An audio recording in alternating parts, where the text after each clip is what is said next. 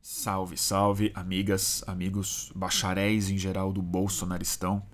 Aqui fala Bruno Torturra e a seguir, como de costume, a íntegra em áudio do mais recente episódio de Boletim do Fim do Mundo. Esse foi transmitido dia 4 de dezembro de 2019, uma quarta-feira, em que eu recebi aqui no escritório o é, advogado criminalista, fundador do Instituto de Defesa do Direito à Defesa, Augusto de Arruda Botelho. É a segunda vez que ele vem no boletim. A primeira delas foi muito bem sucedida, as pessoas que assistem o boletim é, é, apreciaram bastante, eu acho.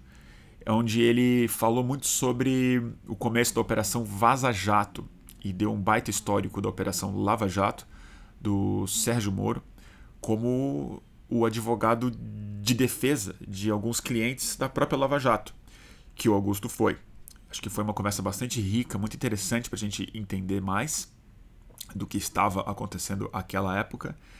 E agora ele volta para comentar é, sobre muitos aspectos. Foi uma conversa também muitíssimo interessante, eu acho, sobre a escalada autoritária, que a gente tem sentido de maneira muito clara nas, nos últimos meses, mas sobretudo nos últimos dias.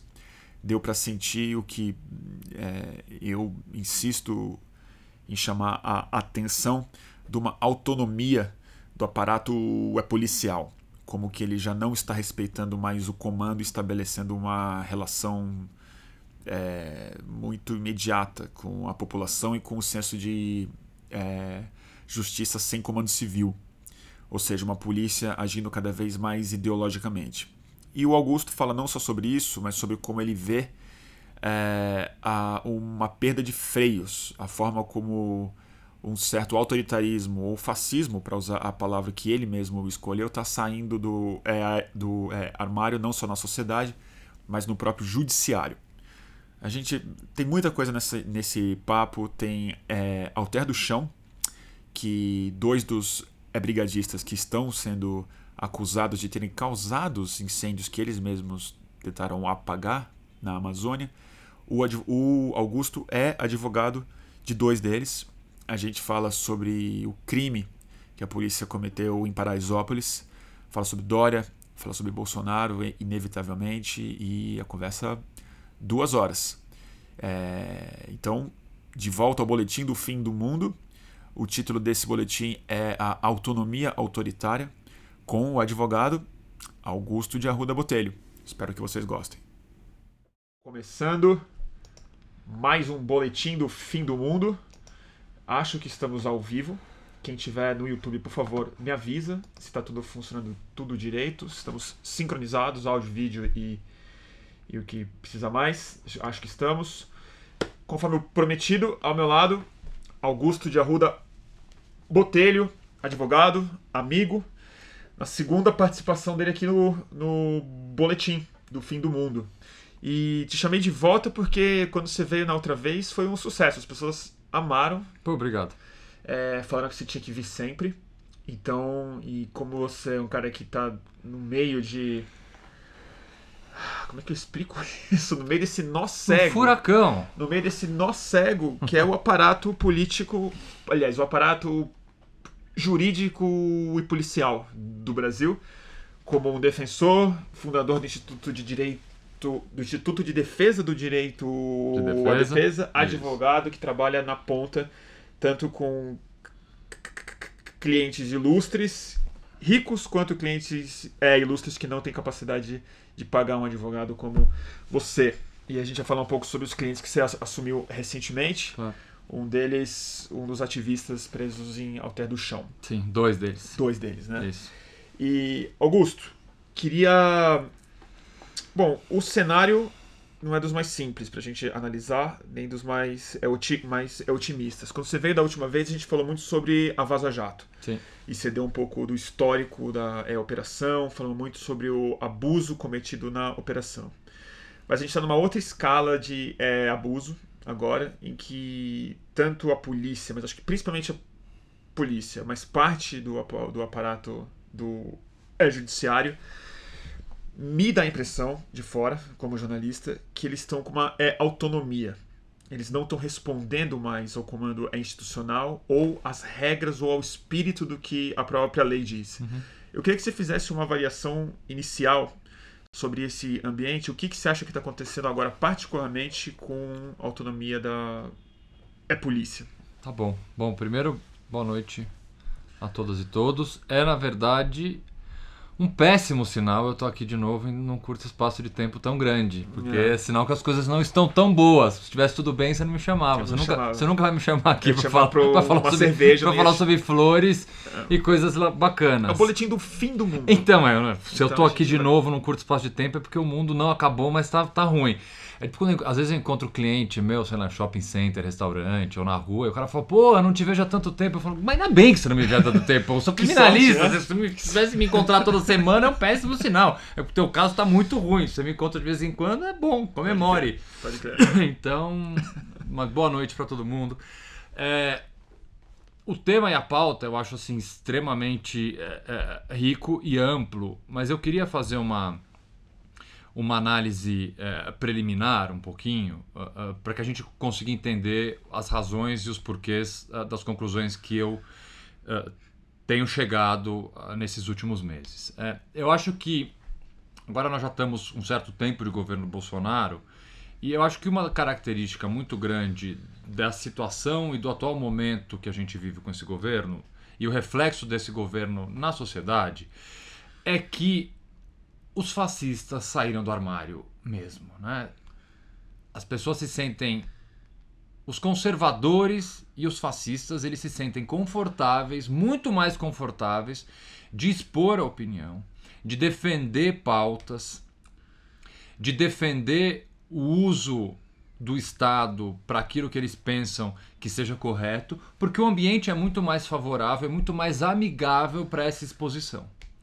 Então, eu uso o termo sair do armário porque eu acho que essas pessoas tinham internamente pensamentos mais ou menos conservadores e agora eles se sentem, como eu disse, mais confortáveis. Por quê? Porque esse discurso ecoa, agrada e tem. Uh, uma receptividade muito maior do que tinha no passado. E eles descobriram que eles, que eles têm muita companhia, né? Muita companhia. Era muito difícil falar isso quando você supunha que você não teria tanto apoio institucional e social. Né? Exatamente. Agora você tem. Você tem tanto em rede social quanto você tem na rua e às vezes você tem mesa de bar, dependendo da mesa ruim que você está frequentando, você vai ter ali um ambiente propício para você propagar, difundir e discutir ideias que você, no máximo, falava com o seu travesseiro. Obviamente, é, essa proliferação deste pensamento mais conservador e muitas vezes fascista, ele impacta diretamente poderes da República, seja executivo, seja judiciário, seja polícia, seja Ministério Público, seja imprensa, o que é que for. Uhum. Você vai ter pessoas com esse tipo de pensamento em absolutamente todos os lugares. E todos esses estão se sentindo mais seguros. Então, essa é um, é, eu acho que tem que ser o pano de fundo de qualquer é conclusão que a gente vai chegar. Né? O ambiente é propício para se manifestar dessa forma. Vamos falar um pouco de polícia. Especificamente de polícia, a polícia militar, que tem uma função completamente diferente da polícia civil, da polícia federal. É uma polícia tipicamente ostensiva de repressão. A polícia militar não investiga. Você vai ter até ali a P2, a polícia vamos dizer assim, secreta da polícia militar, a inteligência, que ainda faz certo tipo de investigação, mas a essência da polícia militar de todos os estados é uma polícia que, de, tipicamente de repressão. Que vai para a rua reprimir ostensivamente e visualmente a criminalidade. Então imagine uma polícia que já naturalmente tem na sua essência e no seu treinamento um militarismo que passa, obviamente, por uma postura às vezes violenta, muitas vezes violenta, num ambiente em que essa violência é muito mais aplaudida do que era no passado, imagine você, um policial militar, é aqui sempre com o risco de se generalizar demais, é óbvio que há exceções boas, exceções não, ruins, em todos os lados, mas vamos lá, imagine o núcleo é, de um policial militar que tenha, um policial militar mal pago, é, com sem nenhum tipo de apoio, com armamento ruim, com treinamento ruim, sucateado, todos esses problemas que as polícias do Brasil inteiro sofrem, mas que tem dentro dele um um desvio psicológico ou não, ou a essência dele mesmo, de ser uma pessoa de alguma forma violenta. E que ele parte para agressão com uma facilidade muito grande, que a repressão dele passe sempre pela violência física. Essa pessoa, neste caldo conservador, repressor que a gente está vivendo, ela se sente muito mais confortável, assim como o fascista de se manifestar na rede social, um policial hoje em dia se sente muito mais confortável em descer o sarrafo na população. Por quê? Porque ele vai ser, ele já era aplaudido. Agora ele é quase que endeusado. E blindado, na verdade. E blindado, mais do que isso. Aí vamos juntar então esse policial militar especificamente que sente que a população apoia esses atos de violência, porque vamos lá, gente, infelizmente a maior parte da população, pelo menos uma parte extremamente ruidosa, apoia esse tipo de abordagem. Então esse cara, ele vê o apoio na comunidade dele, o apoio na rede social, o apoio na corporação e agora ele tem uma coisa que ele nunca tinha, ele tem apoio do governo federal. Como é que você pode e um governo federal hum. com toques messiânicos revolucionários. Também, né? Totalmente. Né? Como é que assim, imagine então um policial militar que já tem essa, esse, esse, esse cenário, ele se depara com um governo que faz uma proposta de um pacote com um nome anticrime, que o, o nome já começa errado, e eu me recuso a chamar, para mim é pacote Moro, não é pacote anticrime. Que Código tem, Moro, você chamado, eu, né? eu chamava, eu já chamo Chicó, Código Moro eu prefiro até. que tem em uma das suas propostas uma, uma excludente de ilicitude específica para o agente de segurança que permite esse cara matar. E que é um nome muito faxina do que Mas ele muito, né? permite que é impunidade Totalmente. mesmo, né? Dá uma carta branca para a polícia militar matar pessoas. Então imagine esse Imagina esse policial militar em casa. A população me aplaude, vem lá o governo e, e, é, e propõe uma medida que me permite fazer o que eu quiser e eu vou, e eu vou ser equiparado ao cidadão em legítima defesa. Porra, tem esse mundo aqui que eu quero viver. Então eu vou descer o sarrafo mesmo. E é óbvio que você vai ter uma, um aumento eh, nas abordagens violentas, um aumento eh, nesses episódios lamentáveis como a gente teve agora em Paraisópolis. Por quê? Porque a polícia está se sentindo confortável em fazer esse tipo de coisa. É, mas tem, tem um outro caráter que aí eu sendo mais, mais pessimista, na verdade, que não é só. Porque assim, isso que você colocou é fato. Acho que você está muito certo. Mas a polícia, ela tem uma tradição de ser violenta, autoritária. Ela, é, ela foi educada numa cultura uhum. assim. O que eu acho que tem uma diferença agora é que não parece que ela a sensação que dá é que ela está se entendendo como uma força autônoma, que ela não está sujeita ao comando mais.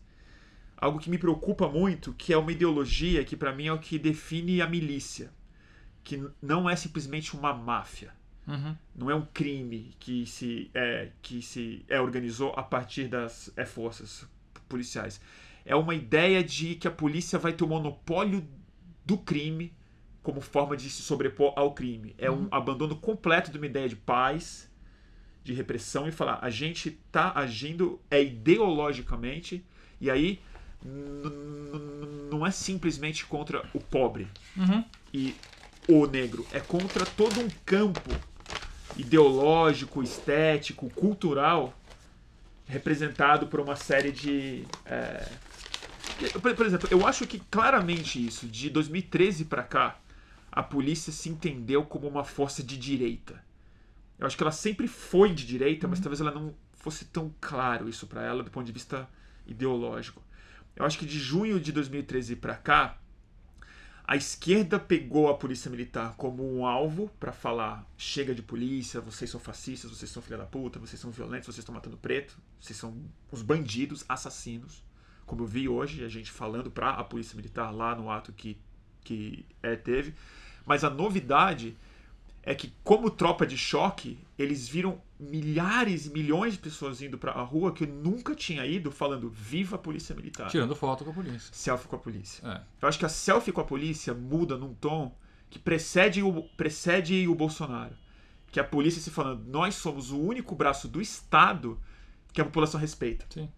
E é Sim. só essa população que a gente vai dialogar, respeitar e agir em nome dela. E a população que aí é um feedback meio positivo en- entre um e outro. Uhum. É uma população que defende qualquer coisa que a polícia fizer, Qualquer até coisa. matar criança. Aí eles falam: não, a criança é bandido. Se a polícia fez isso, Alguma coisa errada tinha. a polícia tá sempre certa. Se você pegar é, o, o texto específico da excludente de licitude do pacote Moro, você tem aqui Você uma terminologia. Eu, eu trouxe especificamente esse porque eu acho muito importante, porque ele tem uma terminologia que é completamente atípica dentro de uma produção legislativa. Você não tem leis que usam, por exemplo, essa expressão que o pacote antimoro prevê. Quando ele fala em na excludente de licitude, que é a legítima defesa do policial, ele diz assim: ó, considera-se em legítima defesa o agente de segurança que, em conflito armado. Esse termo aqui, em conflito armado, é um, é um termo típico de, um, de guerra. De guerra, conflito Hum, armado. Conflito armado, não, não. Ele pressupõe uma completa e absoluta ah, Equivalência. du- dualidade equivalência a, a, um- a já, um, vamos supor aqui, uma espécie de uma guerra civil. Então você pressupõe, um- não é um conflito armado bandido e polícia numa troca de tiros normal, que obviamente acontece e vai continuar acontecendo. Essa conotação aqui, agente de segurança pública em conflito armado ou risco iminente de conflito armado, que é, é- é- você quer coisa mais. O que é um risco iminente de conflito armado? Alguém tá com uma arma na cintura, em tese ele tá em risco iminente de ter um conflito armado com o policial. Logo, legitima o policial a tirar a vida dele. E veja bem, não é uma redução de pena, é perdão judicial. Legítima defesa, você não tem pena. Então, concordo plenamente com você e, e- e trago isso para a sensação que um agente de segurança tem ao ler uma proposta do governo federal feita por um cara com a popularidade que o Sérgio Moro tem. Esse aqui é o Código Moro. Quem escreveu isso aqui foi o Moro com seus assessores, por isso que inclusive é super mal escrito.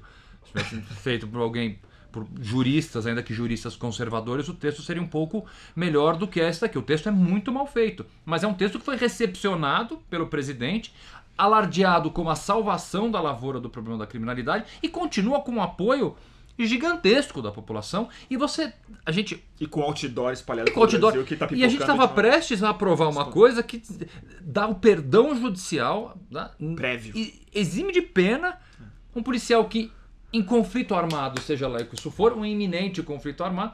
É óbvio que eu, como policial militar, mas assim falo, é o momento de sim, deu descolar ainda mais a instituição polícia militar, que é algo que muitos. Eu não, eu não sou um especialista em segurança pública para defender extinção ou não de polícia militar. Tenho colegas que eu respeito muito que defendem extinção, tem outros que nem tanto, mas assim, é uma instituição extremamente forte e que hoje eu concordo com você. Ela está tentando se colocar de forma autônoma cada vez mais. É isso que me O preocupa. governo do estado de São Paulo, especificamente, que a gente vem numa, aí, num longo período de governos ah, do PSDB, ah, ah, em que a segurança pública patina em, muitos, em muitas coisas, só vem piorando, é, eu vejo o governo estadual de São Paulo, especificamente, perdendo cada vez mais, se tornando quase, eu vou usar a palavra refém, que é uma palavra um pouco forte, mas se tornando muito dependente da De- polícia militar. Mas dependente é uma palavra fraca. É fraca também. eu- eu- Precisa, uma coisa- achar, precisa achar meio coisa- termo. Mas você vê a, a, a- a manifestação. A mani- você vê a manifestação do Dória, por exemplo. É, foi completamente a manifestação do Moro hoje. Hoje o Moro falou: olha, eu acho que pode ter havido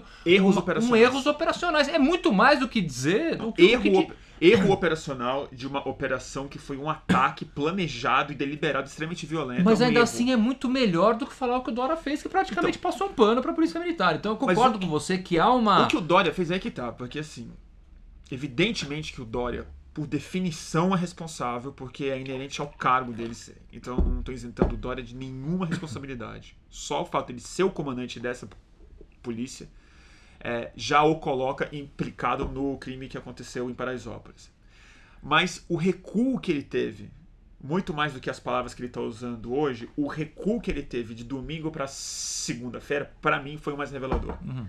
Porque ele deu uma declaração, por mais protocolar que ela pudesse ter sido do domingo, ele falou o que se espera minimamente de um governador, que é o seguinte: é grave, Lamentamos. lamentamos, vamos apurar com rigor, investigar, não sei o quê. No dia seguinte, o vocabulário era completamente outro. Ele já defendeu a polícia, É. defendeu as ações dos bailes funks, e falou que os policiais vão ser preservados e não afastados. O- Foi um recuo. um foi um- recuo, assim, absoluto. E ele não foi criticado publicamente pela primeira fala, que é uma fala republicana. É Não, uma, fa- ele uma não fala protocolar. tem- ele não, falou que eu vou meter esses caras na cadeia. Ninguém criticou. Ninguém ele não foi criticou. criticado. Ou seja, ele pode ter sido criticado sem, Então, de alguma é- forma sem a gente saber. Ele foi criticado aonde eu vi que ele foi cri- criticado. E é bom a gente acompanhar. Em rede social dele. Ah, isso O Instagram dele tava assim. Detonando ele. Assim, os fãs dele falando, como assim? Não foi pra isso que a gente votou no senhor, pá, pá, pá, pá, pá, pá, pá. Os policiais, porque esses funks, esses funks, o sossego da família, e as drogas, e o PCC, e começou a jogar e falou, o senhor é fraco, blá, blá, blá, blá, blá. E tem uma outra coisa que também pouca gente observa, e eu já chamei a atenção aqui, vale a pena, e eu acho que um cara que a gente tem que olhar muito bem como uma peça central nesse xadrez agora é o Major Olímpio. Uhum. Porque ele tá de olho no cargo do é Claro. Dória. E o Major Olímpio tem feito toda segunda-feira em São Paulo umas é, manifestações com a Polícia Militar.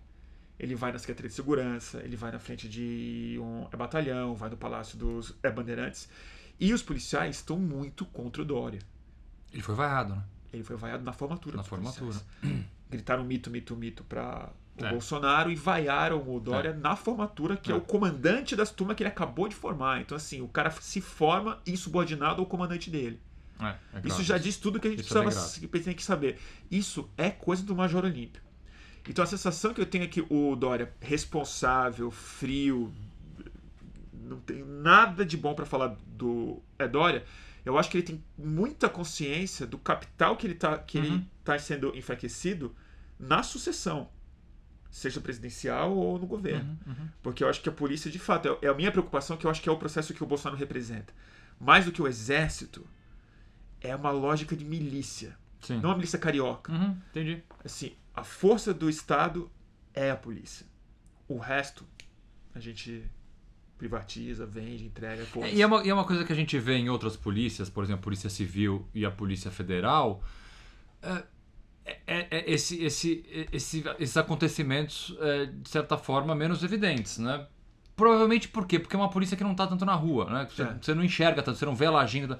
Mas por outro lado, você vê investigações completas. Aí falando, vamos falar um pouquinho mais da essência da Polícia Federal e da Polícia Civil, que é investigar.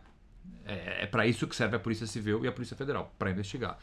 E a gente começa a observar também investigações extremamente enviesadas. É, Então, Extremamente. Alter do Chão é bem Parciais. mais disso do que o da Polícia Militar. Exatamente. Então, é, não é tão claro, não salta aos olhos, tanto porque a gente não vê a polícia civil no dia a dia na rua, ela não está numa manifestação, mas a gente começa a perceber e só com a repercussão desses casos absurdos é que a gente começa a perceber e ler o quanto essas investigações podem ter muitas vezes um caráter ideológico, coisas que você via esporadicamente no passado. Então também me preocupa, em menor escala, é, não vou dizer o aparelhamento da Polícia Civil e da Polícia Federal, mas investigações Com orientação ideológica. com orientação ideológica. E eu falo, Lava-jatismo eu falo duas que é eu pervasivo. Assim. que eu atuo, obviamente dentro do limite do que a ética profissional me permite comentar de casos que estão em andamento, em que eu atuo, mas são casos é, é,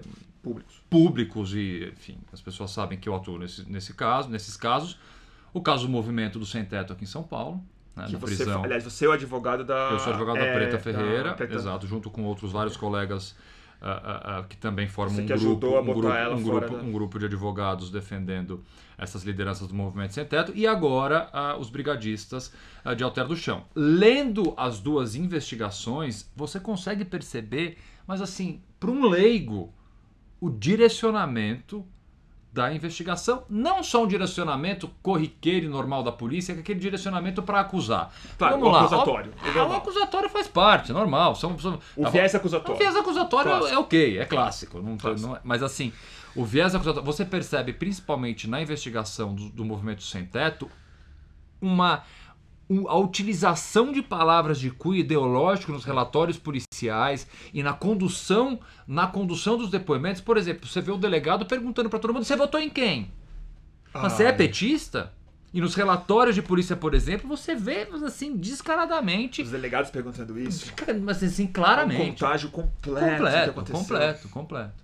Então, Isso é. é, é a- eu, eu não. que aflição. Eu, com mais de 20 anos trabalhando com o sistema de justiça criminal, eu poucas vezes, e agora eu vejo reiteradas vezes, é, esse tipo de. Volto a usar a minha expressão inicial, esse tipo de conforto da autoridade de colocar isso no papel. Por que, que isso pudesse existir? Poderia existir ah, é, é, é, investigações mais ideológicas do havia um ponto de vista pudor, né? partidário. Havia um pudor. Havia, exatamente, havia um pudor. Depois as pessoas saíram do armário. E não, elas entenderam que não tem freio, né? Não tem ninguém fala nada. Você vai, o tribunal Não concorda. tem capacidade de reação, né? Exa- Então, é, não é apenas, volto a dizer, a polícia militar é aquela que a gente mais enxerga, mas isso não está É. adstrito à polícia militar. Você vê investigações hoje em dia. O caso de Alter do Chão vai além. Eu não vejo nem ideologia ali. Não, não, não chega a ter uma ideologia. É uma completa Armação. Um divórcio da realidade. A interpretação que as autoridades fizeram das interceptações telefônicas é assim uma coisa é, é- é risível, dá, assim, é, é- dá vontade de rir com respeito, obviamente, às autoridades que interpretaram as interceptações telefônicas, por exemplo, é completamente risível. Tanto que nós fizemos, é, é, acho que é importante falar desse caso, porque como é que a sociedade, o que a gente faz para tentar, eu não vou dizer solucionar, mas pelo menos controlar, ou pelo menos estar ativo, ou pelo menos mostrar que tem um outro lado atento. Você tem que se formar em rede, você, você- você tem que atuar, porque também atuar sozinho num momento como hoje. não é rede digital. Não, né? não é rede digital, é rede de apoio. ia- É, re- ia é te rede de um apoio. Porque, é, gente, tá perigoso.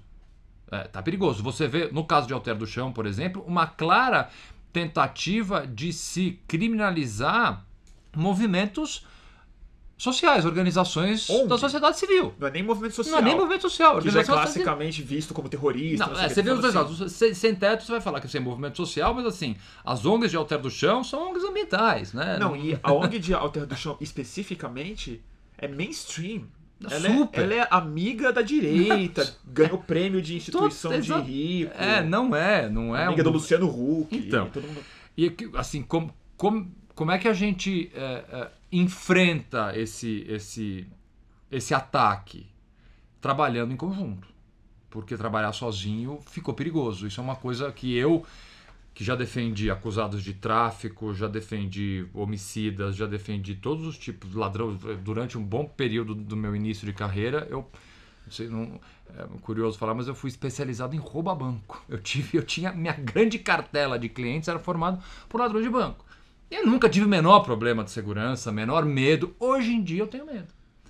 Olha que coisa. Que o advogado é visto como É, eu tô sendo que foi. Então, campo do crime. por exemplo, é, o, o- que, que nós fizemos? Nós, nós, um um grande amigo meu, Beto Vasconcelos, mais um grupo de colegas, eles formaram uma coisa chamada Projeto Aliança, que infelizmente vai ter que mudar de nome, né? Foi anterior, o Projeto Aliança é anterior. Vamos fazer um concurso. Sugerir, puta, tudo pronto, logo pronto, vai ter que mudar de nome. Mas o Projeto Aliança, ainda chama Projeto Aliança, é um grupo de advogados, promotores, juízes que identificam violações graves a direitos humanos, a direitos garantias fundamentais e montam grupos de advogados para atuar nesses processos. O caso de Alter do Chão é um deles. O Projeto Aliança identificou essa grave, essa perigosíssima, esse perigosíssimo ataque a uma organização não governamental, montou um grupo gigante de advogados, eu, Fernando Cunha, do Estado do Toron, Maria de Oliveira, Maíra e outros tantos, formamos um grupo e oferecemos ajuda para esses brigadistas, eles aceitaram, obviamente, e agora somos os responsáveis por essa defesa. Mas atuar assim em rede, em grupo, eh, traz uma segurança e gera um impacto, e eu acho que isso a gente vai ter que fazer cada vez mais. É interessante você falar isso, porque aí não é só defender os réus, é também deixar muito claro que esse tipo de caso não pode mais acontecer. Porque Não vai, um não desse- passarão, Se cara. um caso desse passar por Não vão- pano, aí Não vão passar. A gente vai assim, você tem que estar atento e forte. não dá, não vão passar. e o juiz É importante saber que tem um grupo, é importante saber que tem um não, tem vários advogados, tem promotores, tem juízes, tem desembargados, tem um, as pessoas estão atentas. tem Isso- gente do tem gente tem do juiz. judiciário. Aí vamos falar, aí gente- que tá, porque aí É. uma preocupação também pro leigo e aí, por isso que é bom falar com você, porque você tá dentro do negócio. Você conhece juiz, desembargador, promotor, defensor público e tal. É, grossamente falando, a sensação de fora é, que é o seguinte: tá tudo dominado. Hum. Os juízes estão nesse espírito punitivista, repressor, anti anti-esquerda no sentido mais Uhum. É, caricato da palavra, não ideológico. Em tudo que ela representa, isso. Uhum, Você perguntar pro cara se ele votou no PT. Queria que você falasse um pouco sobre o judiciário. Ah. Se dentro do judiciário você conhece, entende e acha que uma possível resistência ou uma consciência dos riscos que a gente corre tem força para resistir por dentro das instituições. Vamos lá. O judiciário, na sua imensa, esmagadora maioria, é formada por pessoas competentes, preparadas, sérias e que eu posso divergir e não concordar com uma série de decisões dessas pessoas. O que faz absolutamente parte do jogo é a essência da justiça, é inclusive a beleza da justiça E da democracia também. e da democracia. Porque vamos lá, direito não é uma ciência exata, graças ao bom Deus. Eu não sei somar dois mais dois. Direito não é uma ciência exata. Você tem divergência de opinião. Você tem, assim, a dualidade, a dicotomia, ela é essencial dentro da justiça. Você vai ter sempre ali partes contrárias, faz parte do, do, do, do, da- do que a gente considera como justiça né? com J maiúsculo, é isso. E Você todo mundo vota. E todo mundo vota e a maioria ganha. Você vê ah, na questão da discussão da prisão em segunda instância, você vê o leigo falando, mas que absurdo, em menos de 10 anos o Supremo mudou três, quatro vezes de opinião e ficou 6 a 5 Nossa, que insegurança. Gente, faz parte. A composição do Supremo mudou, o dia a dia mudou, a sociedade mudou. Justamente essa possibilidade de se adequar, de mudar de opinião e de compor é que faz o direito minimamente atualizado. Porque se você engessar e ficar com uma, uma- um, um- um- norte exclusivo, imutável do direito, daqui a 20 anos a gente vai ter problemas seríssimos. Então, essa, essa maleabilidade, essa mudança do entendimento de acordo com o que a sociedade, eu não diria a sociedade, mas o tempo e a cabeça vai mudando, é natural que aconteça. Então, a questão da prisão em segunda instância não é nem um pouco é, absurdo você falar que em 2009 era o entendimento e agora em 2019 são 10 anos. Coisas mudam, ministros mudam, a composição muda. E esses 10 anos não 10 anos- foram nada. Então vamos lá, voltando simples. a falar do judiciário. O judiciário é formado em sua imensa maioria por pessoas completamente sérias, dedicadas, que eu posso divergir de um ou outro, mas faz parte do jogo. Agora, o problema é o seguinte: a esmagadora minoria dá um trabalho.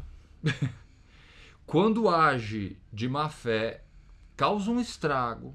Que é muito autocrático, né? É muito. A decisão do juiz é assim. Gente, tem muito quem fiscalize isso. um não. juiz de primeira instância de uma pequena comarca que toma uma decisão ali, a decisão dele é tem que ser, obviamente, a garantia. é- é- Ele, ele tem esse, esse, esse, esse direito e deve ter de ser completamente livre para decidir. né? A independência do judiciário é algo extremamente importante, mas você vamos entender que o impacto de uma decisão no juiz de primeira instância de uma pequena comarca pode ser um, um impacto gigantesco. Então, é, a minúscula parcela do judiciário que não é bem intencionada, e quando eu falo judiciário, eu falo Ministério Público, Justiça e Tribunais, e é realmente a minúscula e a menor parte, quando faz alguma coisa que imprime uma gravidade grande assim nessa decisão, esse estrago é muito grande.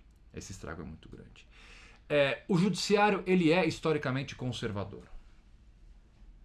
É. O se a gente pegar o judiciário paulista, ele é, se você for dividir o Fórum Criminal da Barra Funda aqui de São Paulo, com seus quase 80 juízes, você e, e- e- tentar fazer uma, um perfil, o perfil conservador ganha de lavada. Como no Ministério Público também é assim. E mais que na sociedade, né? Assim, Mais do que ainda do que na sociedade. Há um reflexo Mas desta- conservador é uma coisa. Outra coisa é essa mentalidade de que a lei é flexível de acordo com a minha ideologia. Então, Bruno, aí eu vou ter que, eu vou voltar pro começo da minha fala. Por isso que eu queria começar falando isso. Tá porque eles saíram do armário. Tá autorizado. Você Agora começa, você começa a perceber manifestações judiciais, decisões, manifestações do Ministério Público, despachos e decisões do juiz com termos que você não via dois anos atrás. Isso me E- preocupa. E é interessante porque tá no texto, né? Isso, a caneta começou a ficar mais fácil. Caneta não, porque ninguém mais escreve com caneta. Eu tive que fazer uma prova, eu resolvi estudar depois de velho.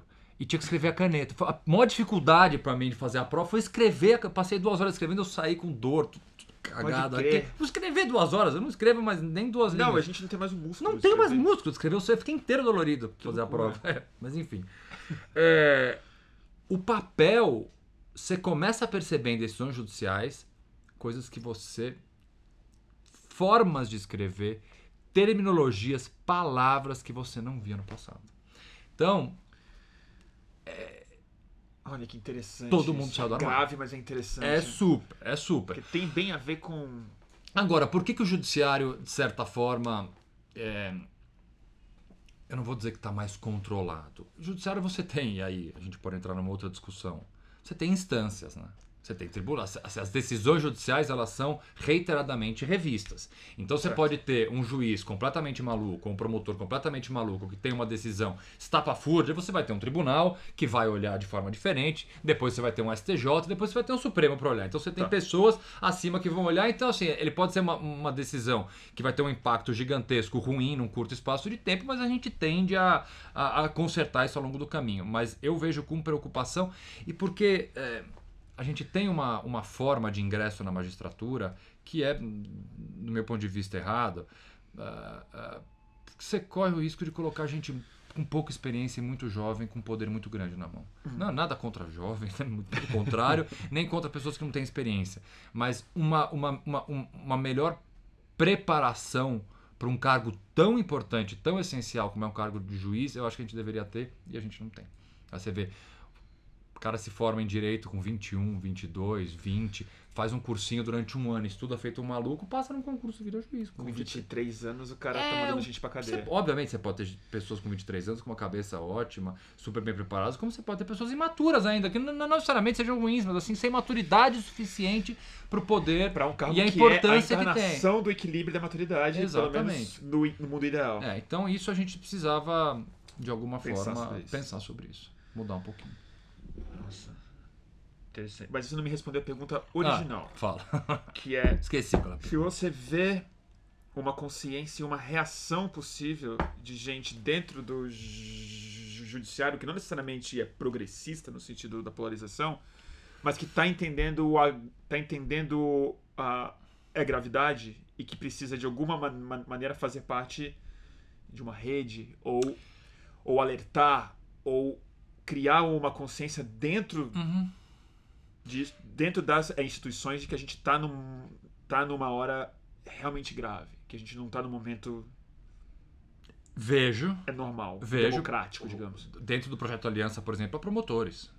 né? Tem promotores parceiros que uh, uh, verificam também abusos e comunicam o projeto e tentam atuar. Mas assim, é, o que, que, o que, que é mais evidente para a gente? Até por uma, uma questão ruim, que eu acho que é uma das grandes críticas que eu faço à forma como a gente trata o Poder Judiciário, que é a existência da do Supremo Tribunal Federal como ele é hoje colocado para o cidadão comum, né? Que é aquele Tá, não, tribunal completamente de espetáculo, porque todo mundo aparece ali. Eu quero muito falar sobre STF com você. A gente Então, tem- assim, tem- a gente tem tem- um tópico todo aqui disso. A gente tem no Supremo, hoje em dia, o Supremo sempre foi, porque originalmente ele deve ser o guardião da Constituição. É para isso que o Supremo serve. O Supremo serve para julgar. Apesar que às vezes o Supremo julga furto de shampoo, que é uma completa eh, indecência do nosso Poder Judiciário chegar a um caso desse Isso no acontece Supremo. mesmo, né? Acontece. Não, não é pegadinha. Acontece.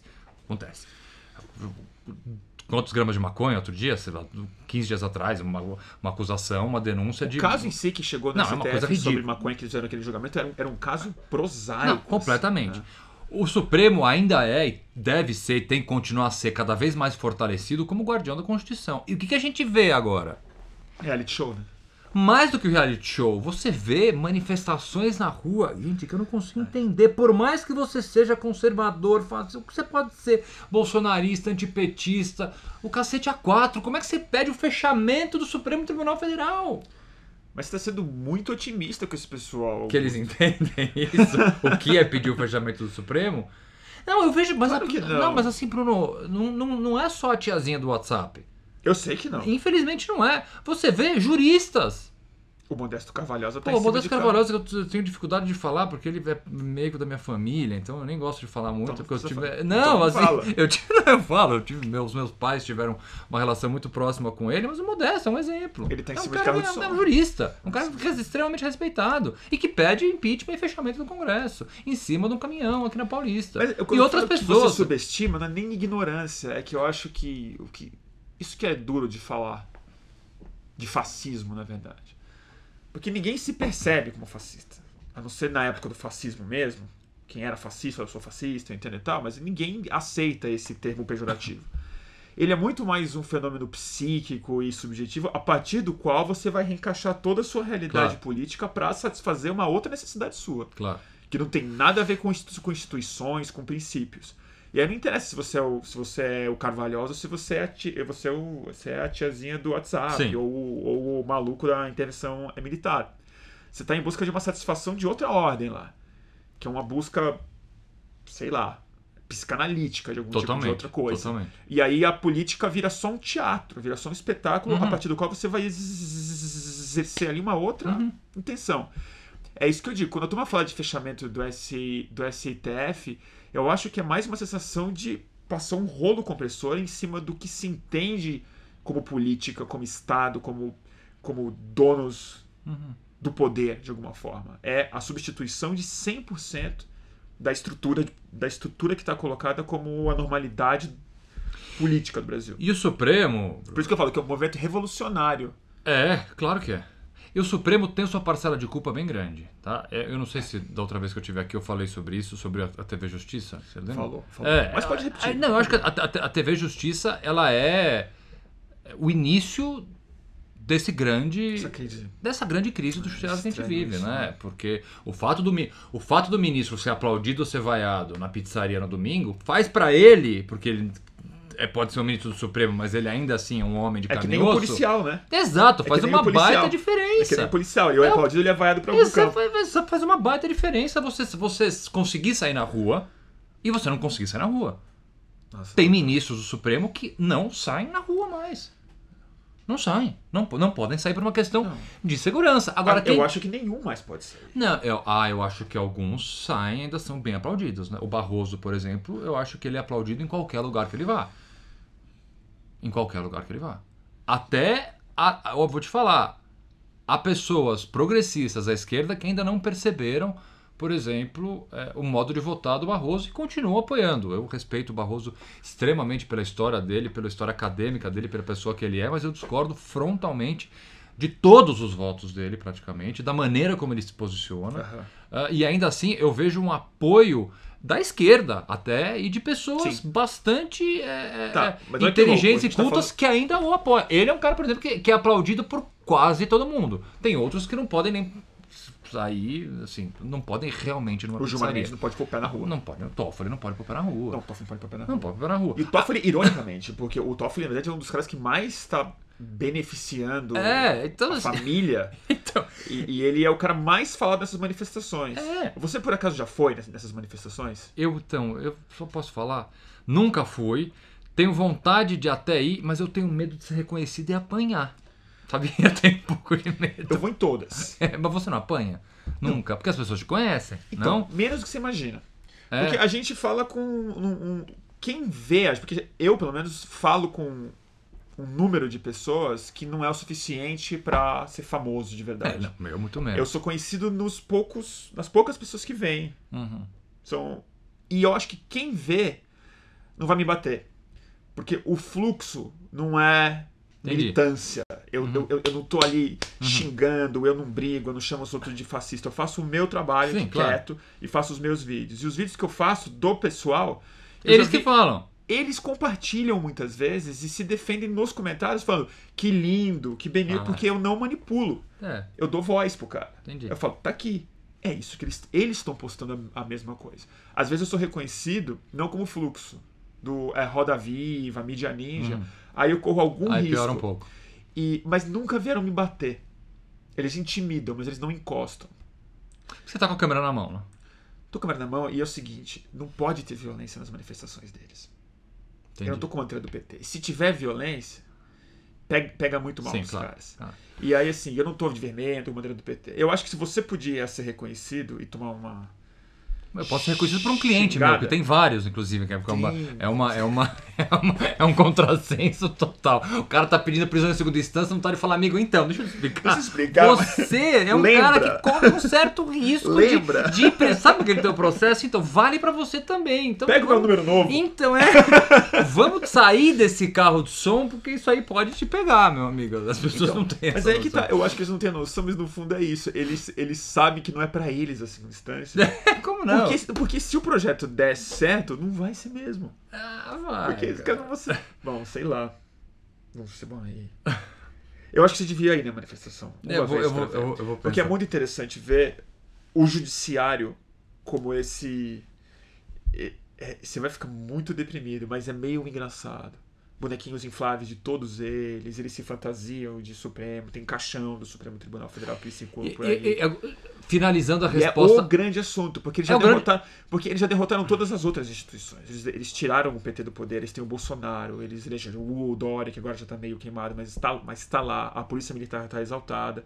Eles expulsaram toda a imprensa. Não tem repórter identificado de nenhum veículo, nenhum veículo. A Folha de São Paulo não vai, a Globo não tem nem chance de ir. Helicóptero, quando passa, o pessoal faz assim com a mão. E eles estão produzindo toda a sua própria é, imprensa. A única instituição que sobrou para espinafrar é o, é o STF.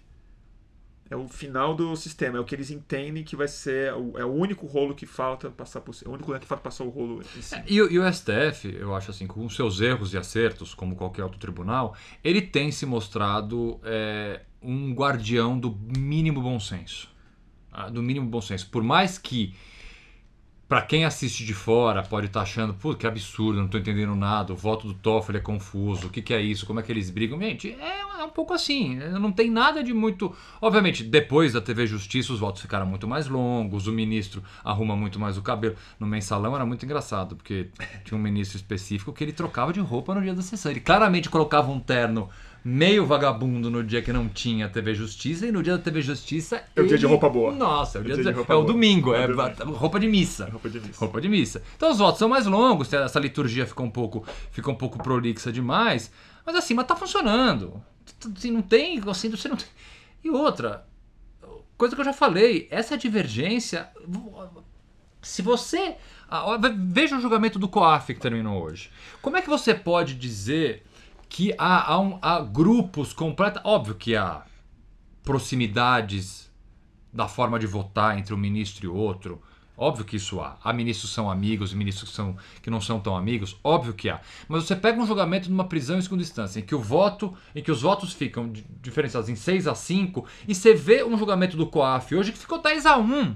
Então como é que você pode falar de uniformidade, de pensar... Não é simplesmente o direito, volto a dizer, não é uma ciência exata. O, o cara- o cara ministro do Supremo tem- deveria ter Alguns podem ter que ser que não tenham tanto, mas notório saber jurídico e estão lá discutindo ah, questões ah, que há divergência de opinião. Então, Claro. é, assim, então eu vejo ainda, eu tenho bastante esperança e eu confio ainda e espero não errar e não me desapontar. Eu ainda confio no judiciário. Eu acho que o judiciário, com seus erros e com seus acertos, ainda é do ponto de vista de segurar essa escalada completamente maluca que vem do governo, é um ponto eh, de segurança, é algo que a gente tem que defender. Por isso que defender o Supremo com seus erros e seus acertos é essencial para a democracia. A gente não pode deixar isso acontecer.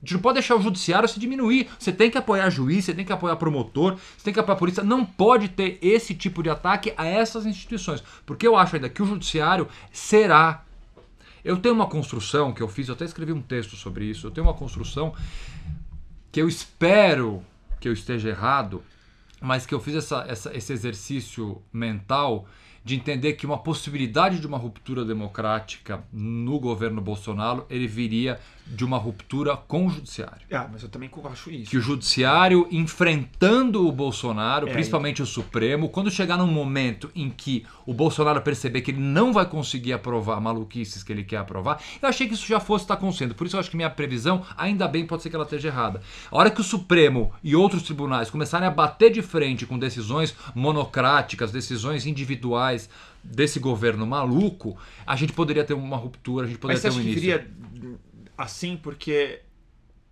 Bom, uma outra especulação é que é o seguinte, eu acho que não tá batendo de frente ainda, porque a família Bolsonaro ainda não tá investigada de verdade. Pode ser.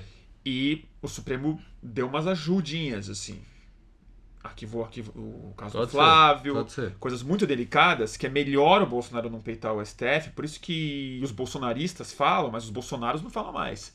Eles falavam antes. Sim, sim, Estão bem quietos, sim. né? Eles estão entendendo isso. Estão entendendo que não é tão simples assim fazer Sim. o rolo compressor. Por isso que eu acho que é na polícia militar o problema, assim. É onde eles acho que tem uma capilaridade dentro do aparato que no STF eu tenho a sensação de que, por enquanto, a coisa não tá batendo É. de frente. Eu, eu sou um, um- um- um grande defensor do judiciário. Eu acho que ele tem que ser, volto a dizer, extremamente favorecido.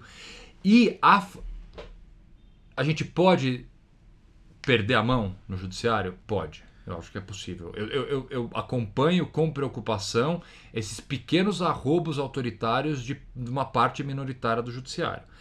E aí, acho que eu vou tocar num ponto que é um ponto bastante sensível, delicado, polêmico, mas que eu acho essencial a gente conversar, que é a lei do abuso de autoridade. É. Que é uma coisa é, é, difícil de se explicar, ao mesmo tempo extremamente fácil de se explicar, e, e eu vejo o, o que está acontecendo e me causa um, assim, um arrepio perceber que a gente está entrando no mesmo erro que a gente já cometeu no passado. Você lembra aqui, 2013, uma das pautas das manifestações era contra a PEC 37. Nossa, Lembra da PEC? Na verdade, essa é bem lembrada. Lembra a PEC 37? Lembro bem, porque é verdade assim, uma das coisas que pouco se fala sobre aquele mês é que a PEC 37 foi uma das pouquíssimas coisas que Junho ganhou depois que virou sobre outra coisa. Quando, quando eles viram que eles tinham capacidade de se fazer uma pauta de direita ou de movimento que depois virou o bolsonarismo, foi nessa PEC 37. Pra quem não lembra o que era a PEC 37, eu vou, eu vou relembrar. PEC 37 dizia que ah, a investigação ela é exclusiva da polícia. Só a polícia pode investigar. Com isso, o que, que aconteceria? O Ministério Público, que já investigava sem uma previsão legal muito certa, teria de alguma forma ah, ah, cerceado o seu poder de investigar. Essa PEC ela acabou sendo chamada por um trabalho de marketing de comunicação que nisso nossos inimigos ganham da gente de lavada. né? Eles sabem se comunicar muito melhor do que a gente. E Cons- rótulos perfeitos. Começaram um rótulo de que a PEC 37 é a PEC da impunidade. PEC da impunidade. E as pessoas defendiam, iam com placa na PEC, na, na Avenida Paulista, contra a PEC 37, sem fazer a menor ideia do que eles estavam Eu sei. fazendo. Eu sempre a tenho- menor ideia. Eu, sei, eu, eu, eu, fiz algumas entrevistas. Eu lembro, pessoas assisti. O que que é a PEC 37? É a PEC da impunidade. A pessoa não sabia. Pra soltar o Dirceu, É, então, como assim, é pra soltar o Dirceu. É, uma hora- então, a PEC 37 ela fazia o quê? Ela limitava o poder do Ministério Público de investigar. Que é algo que eu, pessoalmente, fiz um trabalho árduo. Mais de um ano da minha vida, quando eu era presidente do DDD, de visitar gabinete de senador, deputado, ministro, para dizer o quanto o poder de investigação do Ministério Público era perigoso. E eu continuo hoje em dia defendendo eh, abertamente a limitação do Ministério Público de investigar por uma questão bem simples. Quem investiga não deve poder acusar, porque quem investiga já se contamina pela sua versão e não tem isenção, porque até quem acusa tem que ter eh, imparcialidade. Então eu acho que isso se mistura, não deveria, mas isso é uma conversa para outro tema, até porque isso aí hoje em dia já está sedimentado, o Ministério Público investiga. Até porque assim, né? Parece que Agora o juiz investiga. não, parece que. Aí, bom, perdemos tudo. Mas enfim, tô falando da PEC 37. Que a PEC 37, por esse trabalho de comunicação brilhante, ela criou o rótulo de, de PEC da impunidade. Todo mundo passou a defender na rua sem saber o que estava falando. E boa, perdemos, maravilha, tá aí. Hoje Boa dia sorte tá hoje. que você é a favor da PEC da impunidade. Exatamente. É a mesma coisa que está acontecendo hoje com a lei do abuso de autoridade. Transformaram a lei do abuso de autoridade em a lei que vai favorecer a impunidade, a lei que vai impossibilitar o Ministério Público e as polícias de investigar, a lei que vai colocar os criminosos de colarinho branco na rua. Na verdade, você sabe como eles estão falando no carro de som? É isso que eu te falo que você precisa ir. Eles não, não falam você, assim. Você tá, querendo, você tá realmente querendo que eu vá na manifestação? Eu vou te chamar na próxima e a Eu vou fazer, um- junto. vou colocar uma peruca Não, a gente loira. põe- Não, a gente põe de Eu vou boné. colocar boné, uma peruca loira e um óculos escuro. Camisa laranja.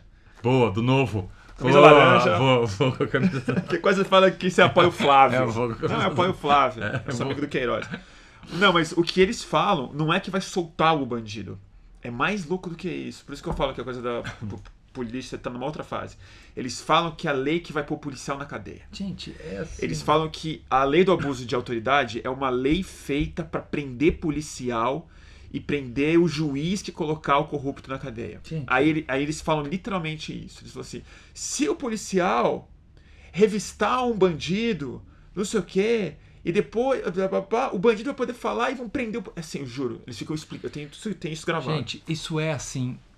O leigo falar isso na Avenida é Paulista, prender eu, polícia eu, cons- eu consigo até entender. Bom, o cara não leu a lei.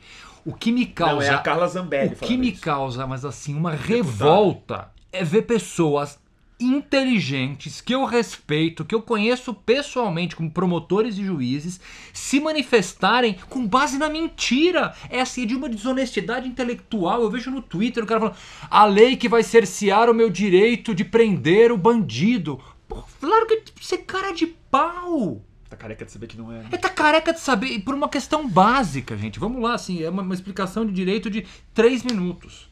A lei, vamos lá. Uma conduta criminosa, ela pode ser uma conduta dolosa ou culposa. O que, que é isso? Vai, O leigo sabe. Dolo- o dolo é a intenção.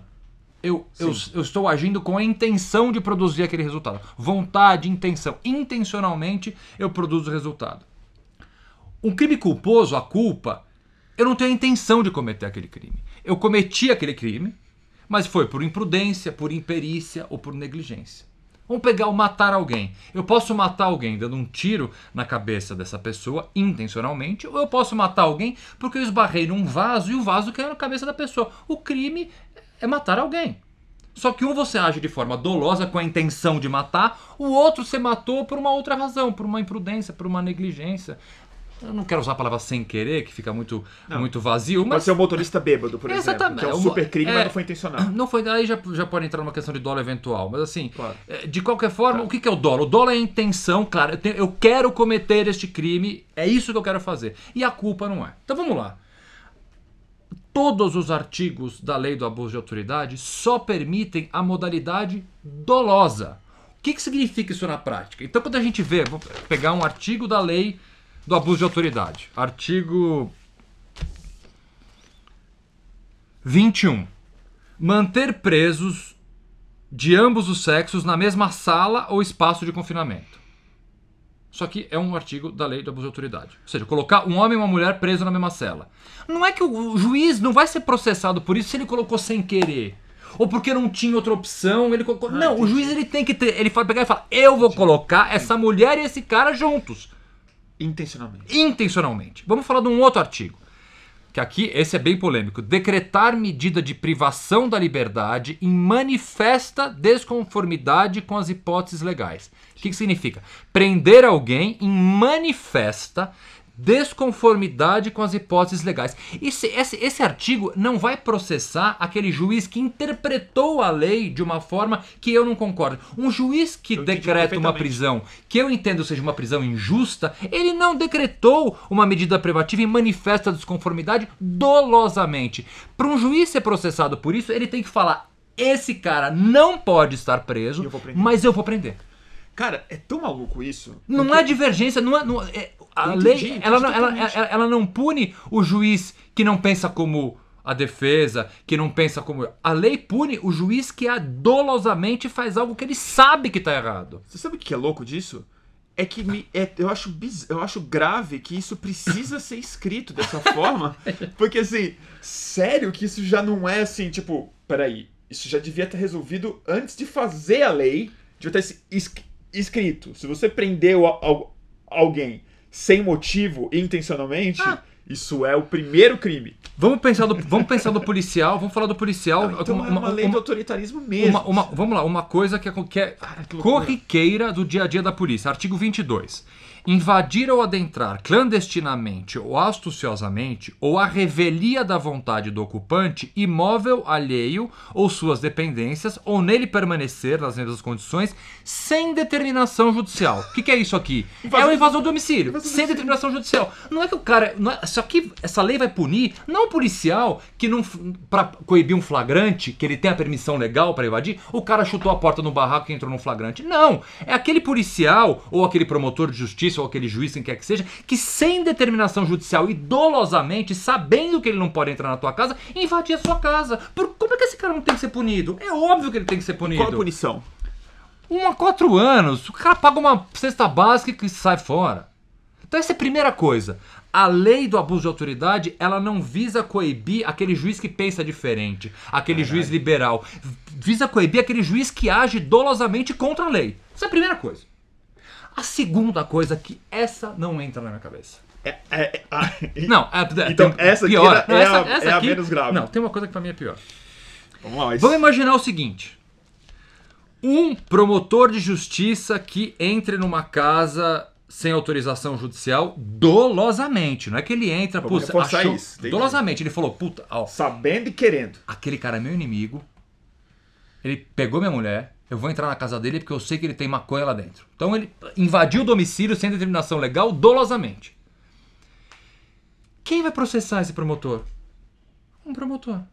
Quem vai julgar esse promotor? Um juiz. Logo, vocês não confiam, assim, os que não defendem, os que acusam essa lei de ser uma lei para perseguir juiz e promotor, não confiam no juiz e no promotor? Não é que eles criaram outro aparato não. judicial. Quem vai julgar esse juiz e esse promotor e esse policial? Que em tese. Total, total. É um, é um juiz e um promotor. Total. total. então assim, você não confia no teu colega? Vão, vão prender o policial. É, Quem? O policial o, vai prender. Policial. Quem vai julgar esse policial? Um juiz. O mesmo que você está falando que você é. defendendo. Então assim, você não confia. Assim, vamos lá. É muito e como é que o cara, como é que o cara tem a cara de pau, promotor, tem um monte de promotor amigo meu que eu bato boca, que chega no Twitter e fala: essa lei vai, não vai permitir que eu peça prisão de pessoas.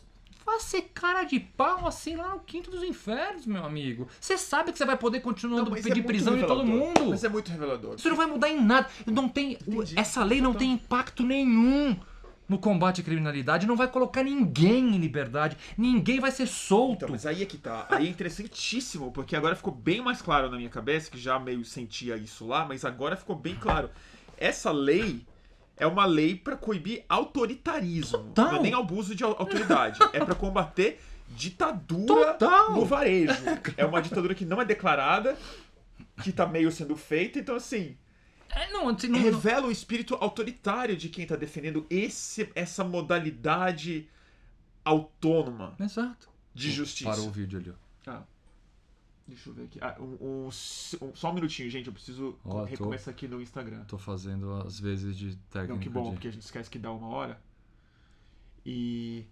Cara, que loucura essa história. Então, assim, gente, qual, qual é o medo que as Cara, pessoas que têm? Que loucura essa história. Qual é o medo que as pessoas têm dessa lei? Aonde essa lei pode, de alguma forma. É, é muito grave. É... E, vamos lá, o que está acontecendo? Só voltando aqui um minutinho.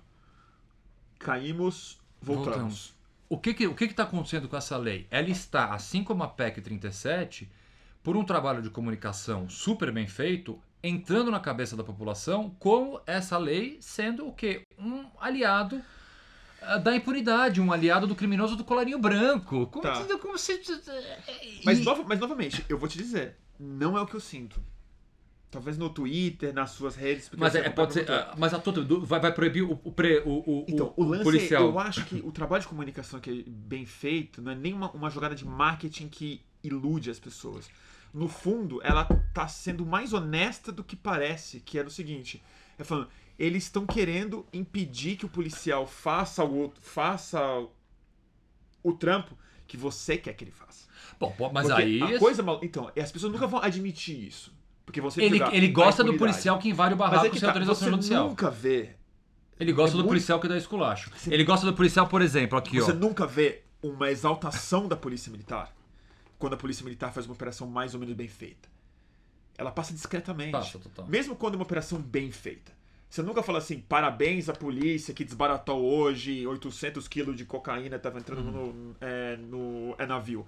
É sempre assim, viva a polícia militar quando entraram no baile funk, quando desceram o cacete numa manifestação de esquerda, quando ameaçaram de morte um, um, alguém, quando tem um vídeo do cara batendo num... É esse tipo de polícia e justiça que as pessoas no fundo querem. Essa aqui. É. A que autoria, eles querem um policial que pode que chutar possa a fazer porta isso. que for. Oh, quer ver, falar bem de policial, que é uma coisa que a gente vê o dia inteiro acontecer, além da invasão de casas, obviamente, da periferia sem autorização, o artigo 13. Constrangeiro preso ou detento, medi... não é, vamos lá, constrangeiro preso mediante violência ou grave ameaça. Não é constranger mediante violência ou grave ameaça ou a redução da sua capacidade de resistência a exibir seu corpo ou parte dele à curiosidade pública. É o famoso da Atena colocando a força, o cara, quando, quando, o, polici, quando o cara tá passando na TV com a cabeça baixada e vem um policial e levanta a cabeça dele. Só que visa punir esse tipo de. Agora, não é o policial que. Vamos eu não consigo entender como é que sem querer um policial faria isso. Mas é o policial que intencionalmente levanta a cabeça do preso para expor o cara. Porque, assim, pode ser preso, pode ser o que for, ele tem direito, obviamente, à intimidade dele. E prevê uma pena também de 1 a 4 anos e multa. Agora, me fala uma coisa. Aonde isso aqui vai, vai, vai limitar o direito de investigar da polícia? Aonde isso aqui Onde vai... prender o cara? Nenhum. Mas é que tá, as pessoas querem, Querem ver, ver a cara, do dele. Datena. Então eu concordo com você. Esse é o ponto. Eu concordo não é comunicação, é o autoritarismo da sociedade. Esse é o fascismo. Que não se identifica como fascismo, mas assim, a turma desistiu de ter uma justiça com os princípios. Eu acho que o Brasil abandonou, e acho que é o que eu acho mais grave, a ideia de paz. Totalmente. Paz é uma palavra que não está colocada mais. Ninguém tem a ideia de reduzir a violência. Tem uma ideia de ter o monopólio do é, assassinato para ele vir unilateralmente. Eu acho que abandonou a ideia de que a justiça tem um equilíbrio. Ela fala, a gente quer que a justiça arranque a venda, entendeu? E desça o cacete no nosso, no nossos adversários. E aí eles podem ser os mais clássicos, são os pobres, pretos, uhum.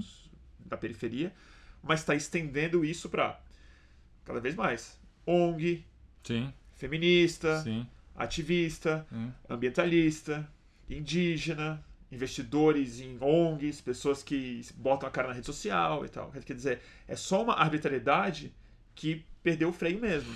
E, você, e, por, assim, por- e qual é a saída e a segurança que a gente tem? Eu acho que a aprovação dessa lei do abuso de autoridade, que agora, não sei se eu consegui me fazer claro, é uma lei que ela visa somente, tão somente punir aquele cara que é completamente fora da curva. Não, não é para punir o juiz que pensa diferente, é o juiz que criminosamente Uhum. atua Não, dentro do judiciário de forma né? ilegal. De forma ilegal. E essa lei, vamos dizer, a gente, a gente tem outras formas de punir e de coibir esse tipo de postura do judiciário? Temos, mas essa lei eu acho que ela é, neste momento que a gente está passando, essencial a aprovação dela para evitar. Eu vou ser bem sincero, eu, Entendi. eu acho que a incidência dela vai ser baixíssima. Você vai contar nos dedos de uma mão casos certeza. desse, não, porque não tem, cara. Não, é isso que eu tô falando, porque assim, é tão estranho que ela tá sendo. que isso tá em discussão agora. Como é, É. que esse código não tá escrito assim já? Como é que isso aqui já não Eu tô assustado que isso aqui não, tá, não, não É. existia pena pro policial Uhum. que chutasse uma porta, de- assim, que tipificou a pena e o. e o- é muito maluco É muito isso. maluco. Então, assim, por que a gente precisa disso agora? Porque para evitar com que o que é absolutamente exceção, eu não vou dizer que vire regra, mas que comece a aumentar de forma que, que a gente perca a segurança Não, e não- o aliado que o Poder se Judiciário isso é. não passa, avisa-se assim, então, Então, é, então tá pode. liberado. Então pode. É tipo uma droga que não tá colocada É no um negócio. Eu, assim. eu, eu posso consumir um- uma Já- droga que não tá na lista do... Já que há essa proposta e já que há esse texto, Tem que passar. tem que passar. Tem que passar. Uh, você acha que Tem que passa? passar. Eu tô tentando, mas. Valeu, senador. eu tô fazendo o possível para que Bom. passe. Porque eu, eu acho assim, a gente precisa, a gente precisa, a gente precisa de um judiciário forte, a gente precisa de um judiciário com as diferenças e com as divergências naturais e, e belas que a gente tem. Assim, o judiciário é para mim hoje em dia a- a- a- um, porto seguro dessa Bom. escalada autoritária de um, de um governo maluco. Então vamos mudar pro parlamento. Porque você chegou aqui e me contou uma notícia boa. positiva do nosso parlamento hoje. É, de um Que susto. foi a aprovação no susto. Ninguém estava susto. ninguém tava esperando isso. Não. Eu não vi passar. E se você tomou um susto, então foi no susto mesmo. Que foi o pacote anticrime do Moro, foi votado. Foi votado. E ele foi arrancado de vários pontos essenciais que eram essenciais à essência do projeto, que Era era, o que era o risco que havia no Código Moro. Ele não As piores, as mais então, gritantes, assim. é uma notícia boa para esse Estado de Direito que a gente ainda espera É um- manter, pelo menos. Eu achei uma, assim, uma vitória. Tu- uma vitória explica- guardada, guardadas as devidas proporções do que é uma vitória hoje. É, vamos lá. Eu Explica pra gente o que, Tá, que, eu o tava que, que hoje- aconteceu hoje. Eu estava hoje no meio, obviamente eu tenho uma, um, é, um, dos trabalhos. Eu faço parte de uma coisa chamada Rede de Justiça, da Justiça Criminal. São várias organizações espalhadas no Brasil inteiro que atuam em rede, uma rede já bastante antiga. E a gente faz um dos trabalhos ah, mais atuantes nossos é o acompanhamento legislativo de projetos de lei que tenham interesse direto ou indireto do sistema de justiça criminal. E a gente recebeu um alerta. Gente, estão colocando o pacote Moro em votação. Não me pergunte qual foi a construção que teve, o acordo que teve ali, que de uma hora para outra. Mas foi pra ferrar. É, o- Claramente. é. Vamos, vamos depois. vamos- Qual, qual foi o resultado que a votação foi agora? 408, a gente Nove. viu, né? 409, a, a- assim, foi uma votação bastante expressiva, aprovando o pacote Moro, retirando do pacote algumas das medidas que, ao meu ver, eram as mais graves. A excludente de licitude para as autoridades policiais, a carta branca, isso caiu. Tá? Caiu caído. Cai, ca- por enquanto, nesse- nessa primeira votação caiu. Caiu a prisão em segunda instância, se bem que agora você tem a discussão da PEC, etc., mas a previsão dentro do pacote da prisão em segunda instância não foi incluída. O plea bargain, que é a justiça negocial, que é algo para mim extremamente perigoso para o sistema de justiça, caiu. Uma E caiu- sua disso. É, e caiu mais alguma coisa. plea bargain, segunda instância, excludente, caiu mais alguma coisa que agora eu me esqueci. Mas essas três que eu acho realmente é, é, essenciais, é, que a gente precisa de uma não aprovação, não foram aprovadas. Então não me pergunte que costura foi feita, quem foi o. E o que que passou? Você sabe? Porque o que é o pacote Moro sem isso? Não, tem muita coisa. É? Não, tem muita coisa critica, extremamente criticável. A gente, pô, o trabalho, o trabalho de pesquisa e a união de esforços que várias organizações, academia, faculdades do Brasil inteiro fizeram. Eu participei de várias comissões para discutir as propostas.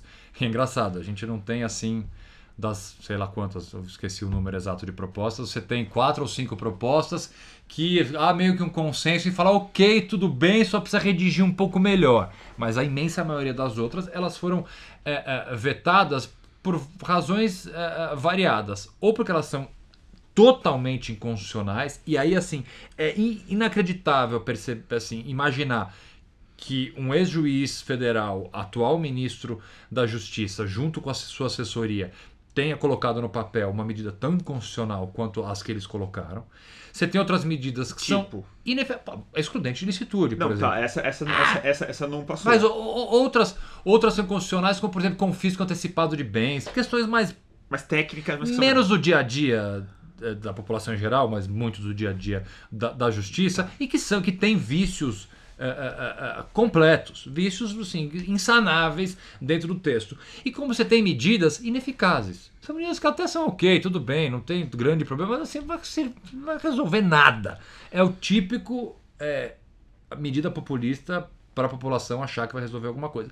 E você tem algumas que eu, numa leitura bem isenta, acho que são ok. Medidas para melhorar e agilizar a investigação, ah, medidas para facilitar o confisco de bens ah, e a utilização de bens por parte das autoridades públicas em casos que eles precisam usar. Ah, algumas questões de prescrição que você pode rediscutir ali, mas não são tão graves. Então, assim, o pacote, como um todo, é uma catástrofe.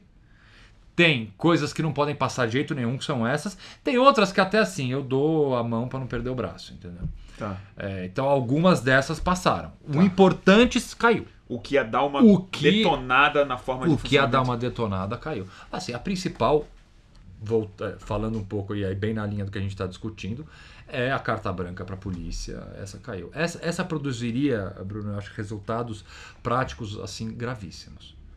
Gravíssimos. É legalizar o que é o, o- o que- o que já é legalizado, mas assim, mas é de alguma forma escondido. Assim, obviamente, a polícia atira pra matar muitas vezes, mas agora a lei atira pra matar, mas na cara dura. E vai pra casa tranquilo. E vai pra casa super tranquilo. Sabendo que nada vai acontecer, porque tem uma excludente de licitude. É, A questão da excludente de licitude é muito louco.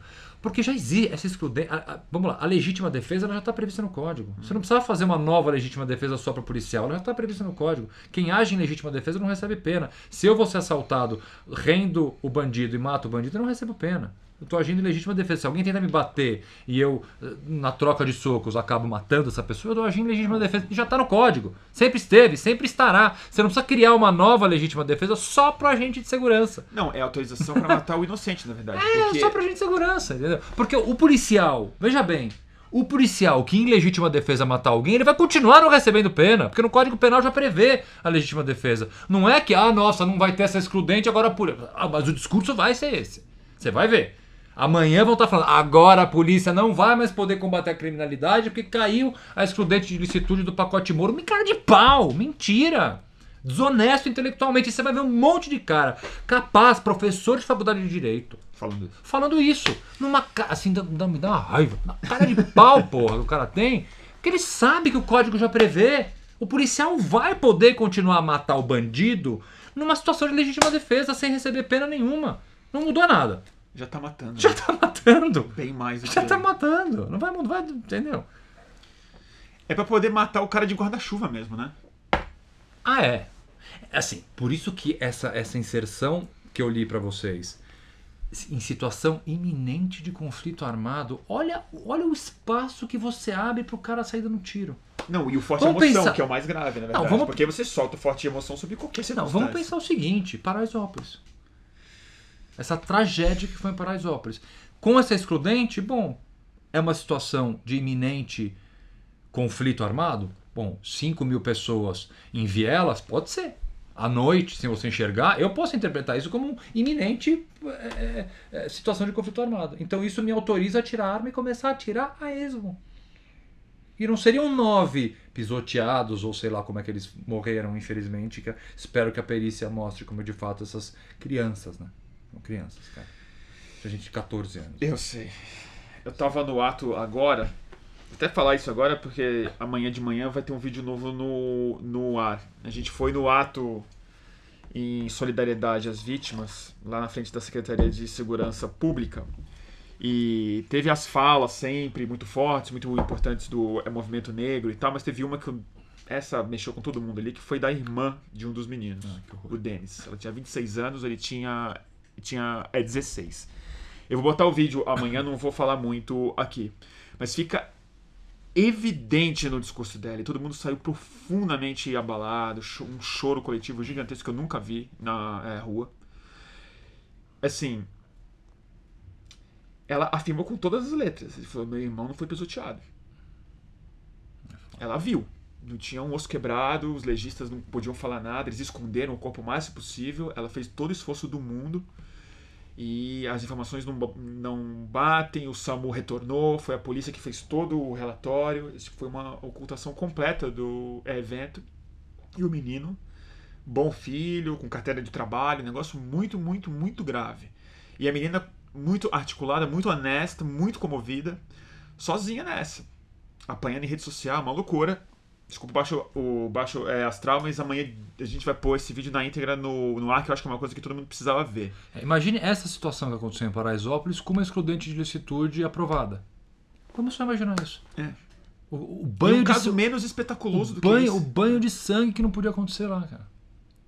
Então, assim, há, há- há certos, há certos temas que, assim, não, não, não, não, não tem como não ser intransigente, sabe? Não, não, não dá. Não dá. Não dá pra abrir mão, não, não dá pra discutir, não dá pra baixar a cabeça, não dá, assim... É, a- eu, eu fiquei comentando com você antes de começar aqui, eu fiquei contente de ver uma coisa. é, é, com, obviamente, na tragédia, a gente se fortalece muitas vezes, né? Mas perceber, por exemplo, a mobilização. E não é a mobilização do blá blá blá, porque a mobilização do blá blá blá é fácil, né? Grupo de WhatsApp é uma maravilha para soltar nota. Nota de repúdio, não aguento Ah, mais meu nota de repúdio. entendeu? É aguento. Mas a mobilização de questões é, de, de mobilização com resultado prático, imediato. Tipo, na vamos fazer uma comissão e vamos lá. puta, isso assim me, me, me... Mas e lá onde? Não, foram, por exemplo, eu faço parte de um grupo chamado Prerrogativas, que é um grupo de advogados, e que, assim, uma série de pessoas do grupo, houve uma organização, e no dia seguinte, na segunda-feira, foram falar com o Procurador-Geral de Justiça, e já tem uma pauta super, super concreta de ações a se fazer. A OAB, que, assim, OAB, eu, eu, eu, que já fui crítico de gestões umas dos outras, hoje em dia a gestão atual da OAB é uma gestão que merece todos os aplausos. É. A gestão da OAB de São Paulo e a OAB Federal, assim, eu me sinto extremamente representado pelo trabalho que a OAB faz, a Comissão de Direitos Humanos da OAB de São Paulo, assim, estão atentas e mais do que atentas, estão ativas, né? Porque fica, blá blá blá é fácil fazer, né? Ainda mais em, em rede social é fácil, ah, é, luto por sei lá quem. É, mas eu vejo. Todos ah, somos todos, sei é. lá onde. Isso é super fácil. Mas eu, o que me, de certa forma, me deixa tranquilo e, na verdade, mais do que tranquilo, me dá ânimo para continuar nessa militância, me dá ânimo para continuar fazendo o que eu venho fazendo há tantos anos, é perceber que eu não estou sozinho. E, assim, eu não estou sozinho efetivamente na ação.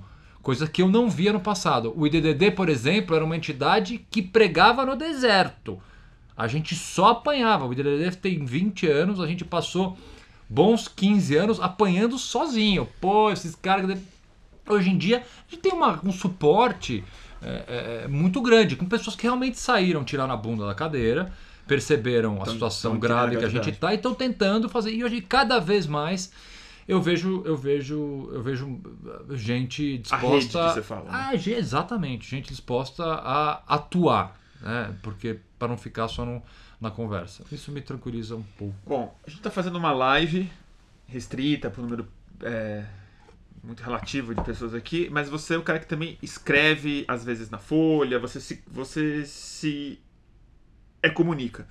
Que tivesse uma variação de como você acha que a imprensa está entendendo e mais do que entendendo, tá é explicando isso para as pessoas. Ela está fazendo um trabalho muito aquém da é gravidade que você observa. Não, eu acho que a imprensa merece aplausos também, cara. Eu, sinceramente. Em relação às coisas específicas do ah, judiciário. Não, eu acho que em relação ao, ao, ao momento que a gente está vivendo. Hum. Eu esperava uma reação bem mais tardia de parcela da imprensa. Vamos, vamos, vamos mais tardia. Vamos, vamos ser mais tardia. Eu hum. achei, eu, eu, eu, eu venho, eu venho acompanhando uh, profissionais da imprensa, até alguns que eu tenho relação próxima, que uh, eleitores do Bolsonaro, uh, antipetistas e que hoje em dia se posicionam publicamente em matérias, em artigos, em redes sociais de uma forma contest... muito mais rápida. Eu achei que fosse demorar para chegar a esse ponto. É então assim, eu, eu, eu, eu, obviamente você ainda tem não, não, personagens que continuam uh, extremamente refratários a qualquer crítica, mas a resposta que a imprensa vem dando ainda obviamente pode ser uma resposta muito maior, principalmente do ponto de vista de investigar a fundo denúncias, etc. Eu imagino, eu vejo ela muito mais rápida Não, eu... do que do que eu esperava que aconteceria. Eu tô assim, eu vejo falando aqui de governo, né? falando dessa escalada autoritária e maluca do governo Bolsonaro. Eu enxergo a imprensa hoje como. Uh, uh, uh, não é que eu enxergava antigamente de forma diferente, mas muito mais como um aliado. Não, com certeza. Muito mais como um aliado do que qualquer outra não, coisa. Eu não, tô, eu não tô me referindo a isso. Eu não acho que a imprensa não está crítica. O meu problema ele é mais. Eu acho ela atrasada. Porque é o seguinte, as críticas muito duras que estão saindo agora, muito jornalista que rompeu com elogios a Bolsonaro que fez antes, reconhecendo a gravidade do que ele está falando, eu acho que são críticas muito bem-vindas, muito contundentes, muito frequentes, fortes. Mas são críticas que deveriam, que elas caberiam muito bem em é, agosto do ano passado. Ah, não. A sensação que eu tenho é que elas estão muito atrasadas em relação à gravidade presente. Sim o tipo de alerta que eu sinto dentro de mim e que eu acho que, que encontra muito mais eco em mídias pequenas uhum. ou em vozes mais é, exaltadas até, eu acho que a imprensa só vai perceber isso daqui a, sei lá, um ano ou seis meses. Ela está muito retardatária, é isso que eu quero Entendi. falar. Tá meio barrichello. Meio barrichello. Porque assim, Ah, não, porque ele tá só falando da família, ele tem arrobos autoritários, ele não entende o que é a república. Pô, mas amigo, teve, tipo é, assim, é. quando ele tava.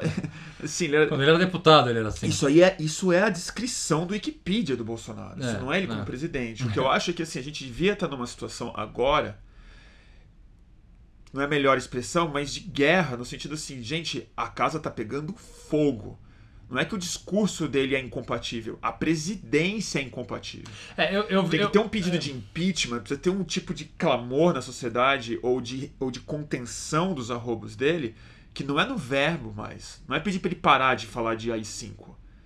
É pra falar assim, esse cara tá cometendo crime de responsabilidade faz Sim. tempo. Mas você vê na questão da Folha, por exemplo, na retirada da folha da licitação e Aham. as manifestações do Bolsonaro dizendo ah, anunciantes. Aí eu acho que a, a- a grande imprensa que é, fica periférica à Folha é, pecou.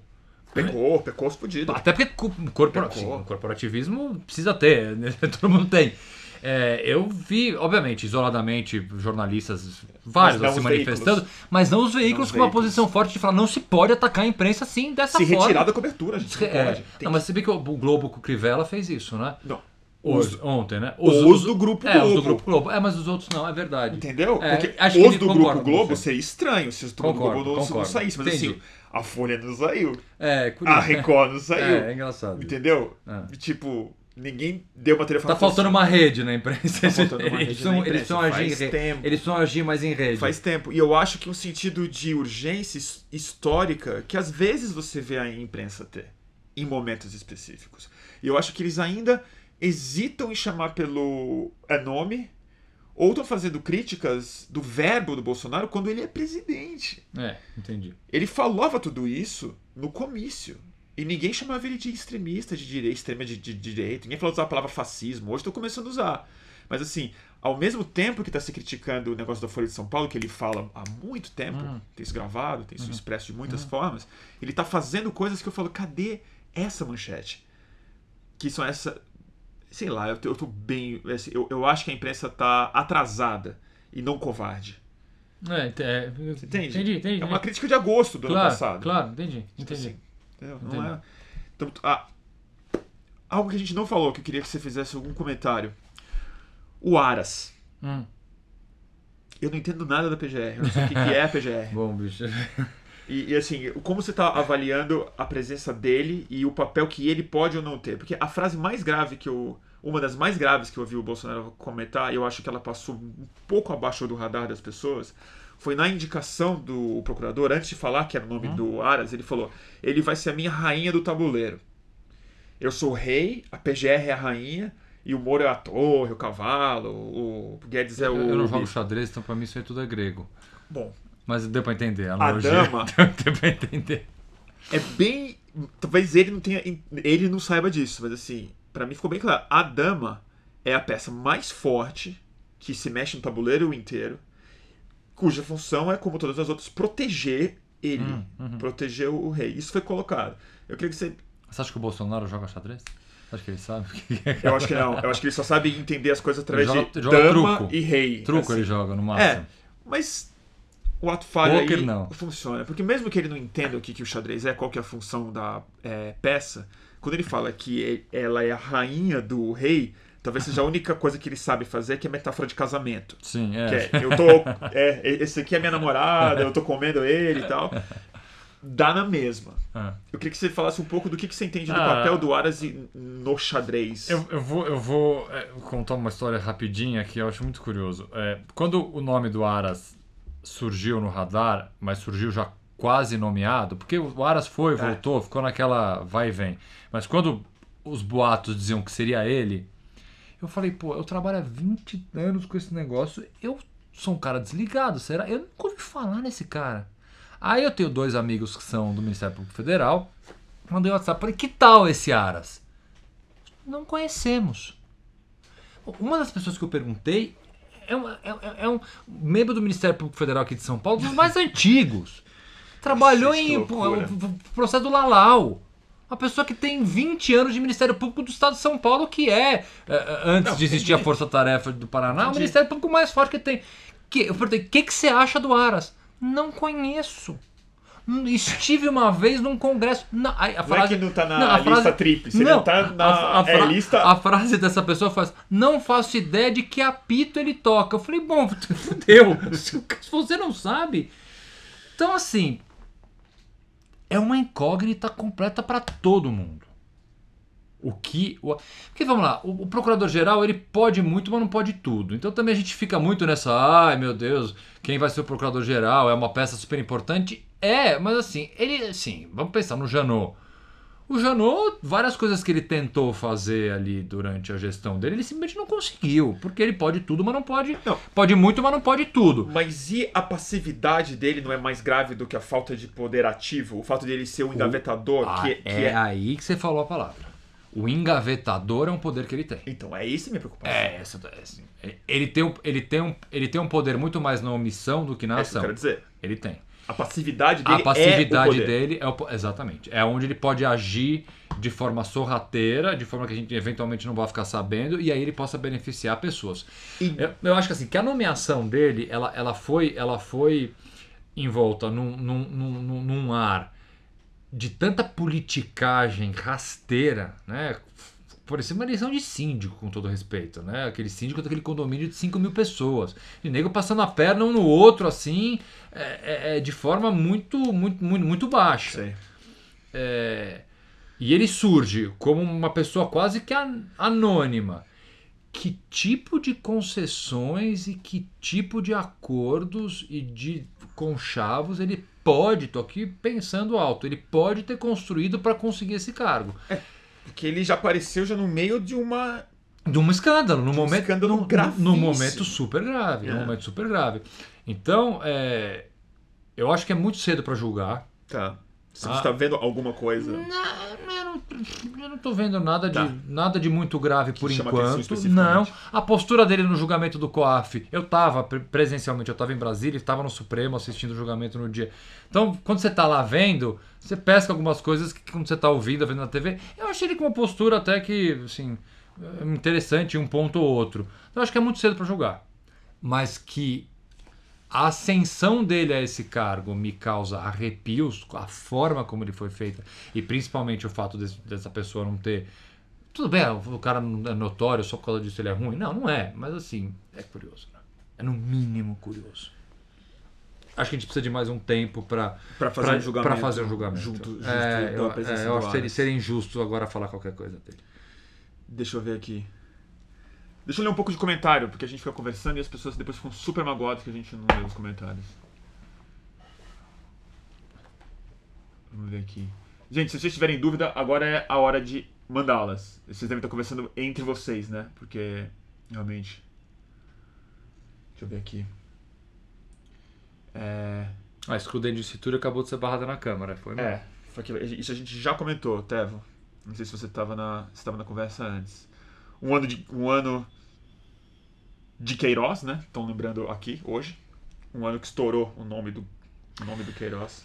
É, eu, eu- E essa investigação, como você está avaliando ela? É, eu, eu- vamos lá, eu eu ainda confio no controle externo da polícia bastante. É, então eu vejo, por mais que se tente engavetar investigações é, e produzir Ou e manipular investigações e provas, tem muita gente. É muito difícil fazer isso hoje em dia.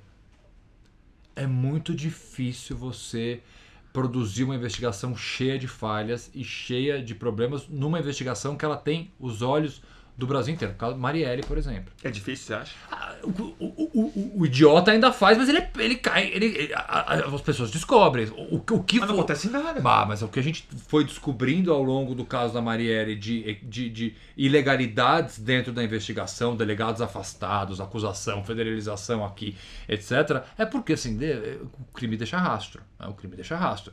Então é muito difícil. Obviamente, pode ser que coisas passem. Muito provavelmente devem passar.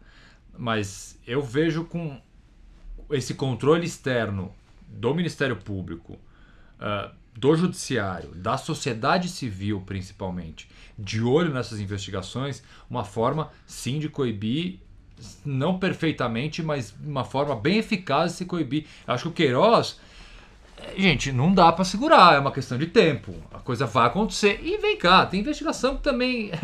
É que a gente tem o, o, o, o, a- o costume errado de achar que a investigação ela tem que ser comunicada pra gente como um capítulo de novela, que nem Porque, a- porque a Lava Jato é nos educou é muito mal, exatamente né? isso, nos educou Pode muito crer. mal. Pô, eu preciso saber o que tá acontecendo. Não, o certo é você não saber o que tá acontecendo. Ninguém tá fazendo nada, né? Não, Pode ser que esteja fazendo e a gente não sabe, porque o certo seria isso. É investigar quieto, você E não um divulga sinal- a investigação. Um sinal bom que eu acho que a investigação pode estar andando muito melhor do que a gente imagina é que o Carluxo tá assim Os na caras- toca mais funda que ele É, conseguiu arrumar. exatamente. O Carluxo, Exatamente. que Exatamente. não é o cara mais. Alguém falou uma coisa interessante aí da Débora Duprá. Isso eu acho uma coisa importante de falar. Ah. A Débora Duprá é, na minha opinião, assim, uma das melhores cabeças em matéria de direitos humanos, se não a maior, uma, uma- uma pessoa incrível, incrível, e ela acabou. Uma coisa ruim do Aras. Ainda bem que esse. Foi o Aras que. Foi o Aras, não sei quem foi, quem falou isso, obrigado. O Aras tirou a Débora Duprá do Conselho de Direitos Humanos, Nacional dos Direitos Humanos, e colocou aquele Ailton, um procurador assim, terraplanista.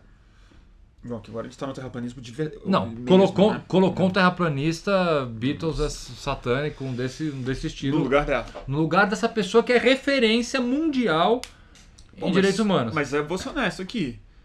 Que, que ela tava fazendo lá tanto tempo? Bom, você precisa Porque alguém. uma referência mundial de direitos humanos Mas- com um ano de governo do Bolsonaro. mas- como é que eles não viram isso antes? Ah, mas se o Bolsonaro me convida para algum, algum, algum lugar, obviamente, Não, algum que ela. conselho, de Não, co- mas- eu vou ser o primeiro aí para ficar Não, batendo. não, eu não tô falando que ela não deveria estar lá. Eu tô dizendo como Ah, é que por que ela não caiu ela- antes? como é que É eles que não nem minha amiga Ilona que nem, nem, nem sentou É? na cadeira, ah, então, coitada. Ilona também, amiga minha. Não sentou na sentou na cadeira. cadeira. Como é que ela tava lá? Não por ela. Ela tem que fazer o trabalho de defensora dos direitos humanos sempre que ela tiver chance. Eu quero dizer o seguinte, como é que eles não viram essa mulher antes? É, verdade. Se ela é uma referência É, mundial, é gente, incrível. que ia ser comunista fazendo lá. Como Mas, é que não tiraram? mas qual, que, o- qual que é a função do conselho? Porque às vezes a gente dá uma importância grande pro conselho ele tem um poder de fato em mudar a política pública ali. Ah, tem, ou é mais tem, simbólico? tem, tem, tem, tem, tem, tem. Porque o da. Ilona especificamente é uma coisa bem, bem pequena, na verdade. Não, o da Ilona foi uma sacanagem enorme, porque o conselho é o ela, CNPCP. ela é uma suplente. Não, assim, eu tenho vários amigos que já foram, eu já fui convidado para ir mais de uma vez. Faz um trabalho super bacana, principalmente no indulto e questões penitenciárias assim, mas assim, o poder mesmo do conselho é super limitado. Mesmo o da, o da Débora. Não, o da Débora é maior do que o Conselho da- a- a- de Política Penitenci- Criminal Penitenciária. Aham. É menor. Mas ainda assim, você precisa ter. Como, como essência de qualquer Tá. conselho, é você ter pluralidade, né? Agora você não tem mais pluralidade nenhuma. Você tem uma chapa branca total. Dureza. Vamos ver aqui. Tô dizendo que você é muito otimista. Pô, sou? Que bom! Ele é defensor, gente. Ele é advogado bom. de defesa. Se não for otimista, ele vai fazer o quê? Nossa, eu tô tão pessimista, mas eu sou. Eu tento. Eu tento eu Pô, sei. depois vocês reclamam que eu sou muito pessimista. Eu trago um com, um, com É? aqui pra dar uma ensolarada. Não, o Bruno né, então, é mais pessimista do que eu. Fux assumindo a presidência do STF. Você. Bom, respondi essa de cima aqui. Fux assumindo a presidência do STF, perguntou o Rafael. E o Bolsonaro colocando um ministro do, do Supremo. É o fim do mundo? Não, a presidência do Supremo é, é como procurador-geral. Pode muito, mas não pode tudo. A presidência do Supremo, o que que ele me- mexe na pauta do Supremo, na in- inclusão de julgamentos. Ele não tem um, ele não vale dois votos. O presidente do Supremo é como outro ministro qualquer. Ele é muito mais um representante do poder para o mundo exterior. Ele é muito mais um eu não vou chamar de zelador, imagina o Toffoli, o vídeo chamando o cara dele de zelador, mas ele organiza ali O maestro. mas, do que qualquer outra coisa. Então acho que o Fux ou qualquer outro ministro que venha assumir a presidência do Supremo é que criou-se também esse estigma de que o cargo de presidente do Supremo é um cargo é, super-homem. Não é. Então acho que os Fux assumindo a presidência do Supremo, você pode ter uma mudança ali de, de, de pauta, uma, uma, uma, uma inversão de prioridades dentro dos julgamentos. Mas fora isso, não vejo grande diferença. A inclusão de novos ministros. O Bolsonaro, se não me engano, ele vai conseguir dois ministros. né? Dois na- 2020, quando sai o Celso de Mello, e depois 2022, mais um, acho que é isso. Mas 2020, quando sai o Celso, que é, pra mim, assim, se não o, o melhor, mas um dos mais brilhantes ministros do Supremo que o Supremo já teve, o Celso de Mello, vai ser, esse Uma sim, reserva ali que vai fazer falta. esse sim vai ser uma perda irreparável no E Supremo. vai sair, não tem jeito. Não, não tem jeito. Não Isso tem aí. jeito, vai ter que sair. Isso é uma perda irreparável. Quem eu acho que sim. Um próximo ministro que o Bolsonaro nomear. É que assim. Passa no Senado também, né? Entendeu? Mas todo mundo passa. Mas é curioso, né? O Lula nomeou Será? uma O Lula nomeou ministros que depois se mostraram ministros não tão bons assim. Então, assim, nomear o ministro nem sempre é, significa tanta coisa. É que a expectativa do Bolsonaro é especialmente baixa. É expect- Nem a do Donald Trump, né? No- O pessoal sabe que o republicano É, indica mal, é. mas o cara indicou um cara com escândalo de abuso sexual e É, então, eu, assim, eu, eu me, me me preocupa essa nomeação. Acho que a presi- presidência do Fux, tá. para mim não tem tanta diferença, tem- mas a nomeação de um novo ministro ah, pelo Bolsonaro, sim. me- O STF tem uma outra questão que a gente falou que, que a gente esqueceu de comentar. Queria saber o que, que você acha. Tem um jeito que ele pode dar uma detonada grande no STF sem entrar num confronto físico, que é a PEC da Bengala, que sempre jogam nessa mesa das, das ruas contra o STF. Eles incitam, incitam, incitam, impeachment, prende, bota todo mundo na, na, na- no negócio, mas aí vem por dentro e fala assim: não, vamos revogar a PEC da Bengala. Que é um jeito dele indicar Mais quatro de tacada. É, é um perigo. Quatro de cada só. É um perigo. Esse- ou, essa ou- conversa- ou perigo maior ainda, que é ele tentar alguma medida legislativa para Aumentar. aumentar. o número de ministros. É muito aí, chavismo, né? aí, aí, para mim, é uma ruptura total, porque o Supremo vai falar corretamente que só quem aumenta o número de ministros do Supremo é o próprio Supremo. É uma, é, o Legislativo não pode, não, não, não há previsão Não legal, previsão legal não há possibilidade legal de você aumentar o número de Bengala é ministros. muito mais simples. É, então, mas- tese. é, é, é. Porque não tem confronto, é uma Não PEC. né, não Aí o parlamento tem. tem a prerrogativa de fazer isso. É, eu- eu- Até porque eles passaram a PEC. Eu acho que isso, eu acho que o eh, o Bolsonaro só mexeria com o Supremo se o Supremo se tornasse um um, obstáculo um real. obstáculo real a qualquer coisa dele. Tá Por isso que na minha construção, aquela construção que eu fiz e já escrevi sobre essa, eu achei que o Supremo fosse começar a vetar, porque se você pensar no Bolsonaro, o Bolsonaro o que, que ele é na verdade? Ele é um militar fraco, ruim, né? Um militar que teve uma carreira dentro ah, do exército fraquíssima, mas o que ele entende, que ele, pelo menos o que ele acha, o que, ele- o que ele entende é de segurança pública e coisas assim do gênero. O que ele acha que ele pode imaginar. Então, assim, eu imaginei que ele fosse começar as medidas dele com porte de arma, com questões mais voltadas para esse chavão dele eh, da campanha. Não- e aí eu achei que o Supremo pudesse, de alguma forma, tentar coibir o- o- o- esse- esses arrobos autoritários nessa linha mais de segurança pública, de armamento, etc. Coisa que ele não tem, não tem se pautado tanto, é uma tecla que ele não tem batido tanto, apesar eu acho que no íntimo dele ele ainda quer fazer muito. Então eu acho que o Supremo ainda não, não bateu de frente com ele, porque ele não começou a colocar as manguinhas de fora. Agora, isso a gente está em um ano. Vamos pensar o seguinte, gente. Tem três anos pela frente. Desculpe, eu agora. Não vai dar tempo, Quem gente. falou que eu tava otimista, ó, eu tô. Agora eu Você tá fui lembrando mais do pessimista calendário. de todos, eu lembrei do calendário. Cara, mas tem Tá. uma outra coisa que eu queria te perguntar que eu não entendo, eu não sei dizer sobre isso. Não sei se tem jeito de fazer isso. Mas uma coisa que eu acho que onde o Bolsonaro está sendo autoritário, e não autoritário só, mas destrutivo, que eu acho que é o que define ele, mais do que um ditador, eu acho que ele é o Thanos, assim. Ele é um cara de, de massacre. Ele não é um cara que entende o que, que é autoritarismo no sentido organizado da palavra. Eu acho que ele é mais um agente de destruição, É. de rolo compressor, do que um ditador clássico. Ele é um capitão, não é um, não é um general. Sim, sim, Ele é o torturador, ele não é o, sim. o delegado. Que são os ministros dele.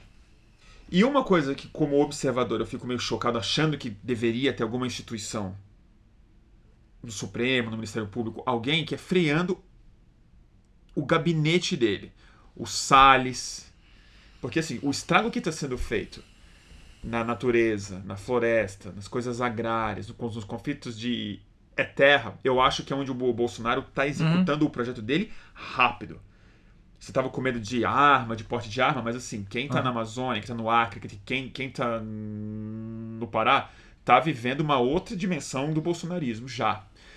Existe um dispositivo dentro das instituições que seja capaz de parar isso fora do executivo, conter um Ricardo Salles que hoje se sentou com infratores, com grileiro de terra e saiu da reunião falando que vai acabar com a reserva Chico Mendes? É, Porque isso não tem volta, Renan. vamos lá. Eu não li a decisão ainda, mas eu tenho uma tendência a não concordar. Isso é uma afirmação polêmica. Vamos lá. O que nem sei o nome dele, também não faço a menor questão de gravar o nome dele, o que foi é, nomeado do Instituto Palmares. É, Ai, putz. É. Eu não sei o nome dele. o que porque- falou que a escravidão foi benéfica para o negro. Ah. Ele foi afastado hoje por uma decisão judicial. Hoje à tarde. Teve Ah, uma- é? Não- não é, acompanhei. ele nem ele nem tomou, eu não sei se ele tomou posse ou etc, Então, mas um soa juiz, bem. um ju... Então, um juiz deu uma decisão, eu não li a decisão, mas deu uma decisão não permitindo que ele tome posse. Eu não li a decisão, não sei qual é o argumento do juiz,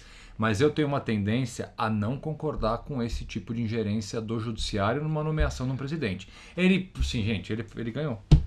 Ele ganhou a eleição, ele pode nomear quem ele quiser. Não, tudo bem. É, e não é o judiciário que vai dizer a mesma coisa quando, vamos lá, quando houve aquela acusação de que o Lula assumiria um cargo Eles de ministro.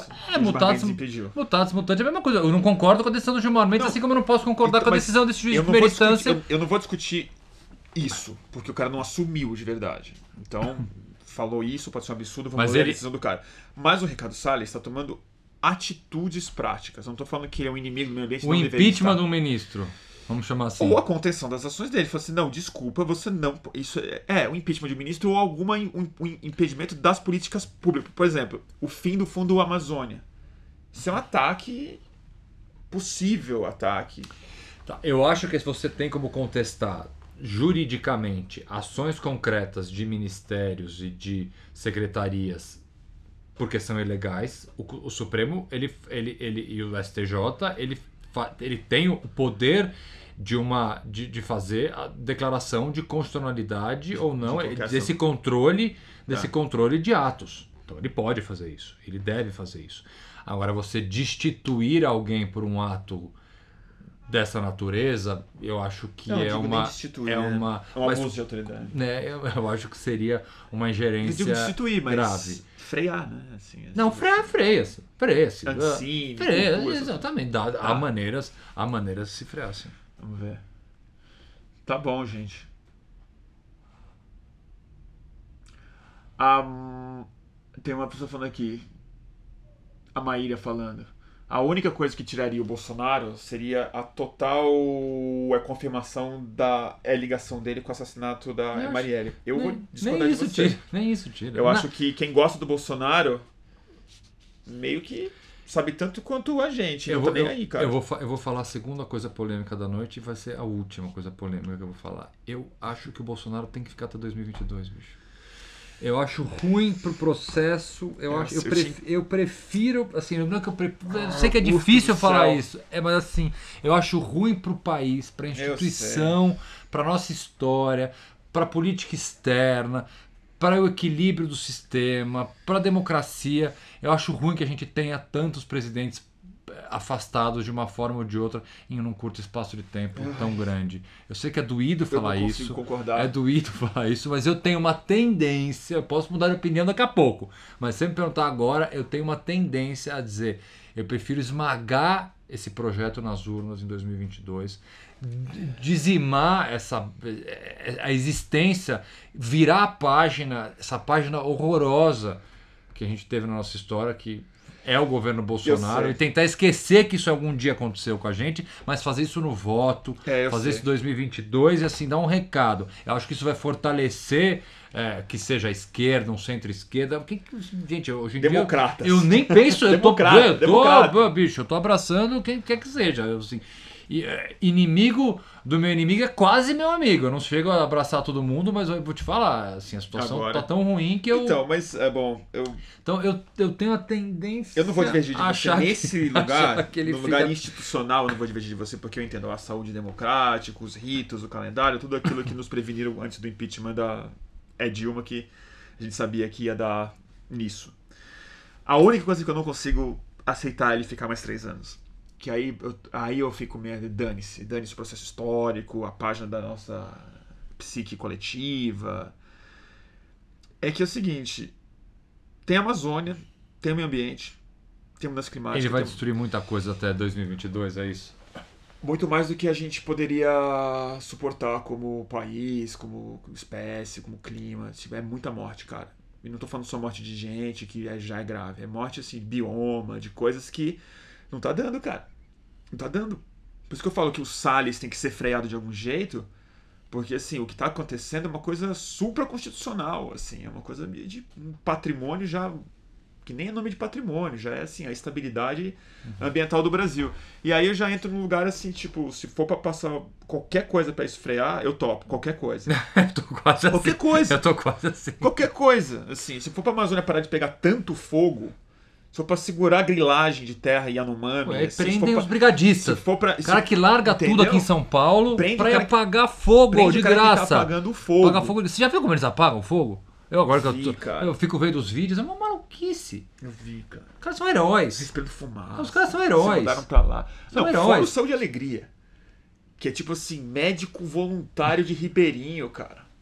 Quem aqui se habilita a pegar um barco na Amazônia e passar um mês inteiro fazendo obturação e é cirurgia de catarata é impressionante, é impressionante. em, em Ribeirinho que não tem um SUS, um raio de 200 quilômetros de rio? É foda.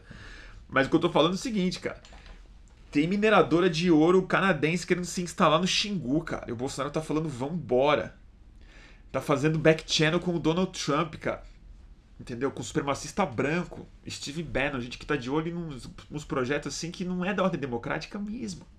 Então eu não sei se a nossa democracia suporta três anos de um cara cujo único Entendi. objetivo é destruí-la. Se você colocar as duas coisas. Então, assim, é, eu é. meio olho assim, eu falo, já não tô tão preocupado com essa Constituição, porque quando você vê assim o o hoje, o protesto lá que eu vi.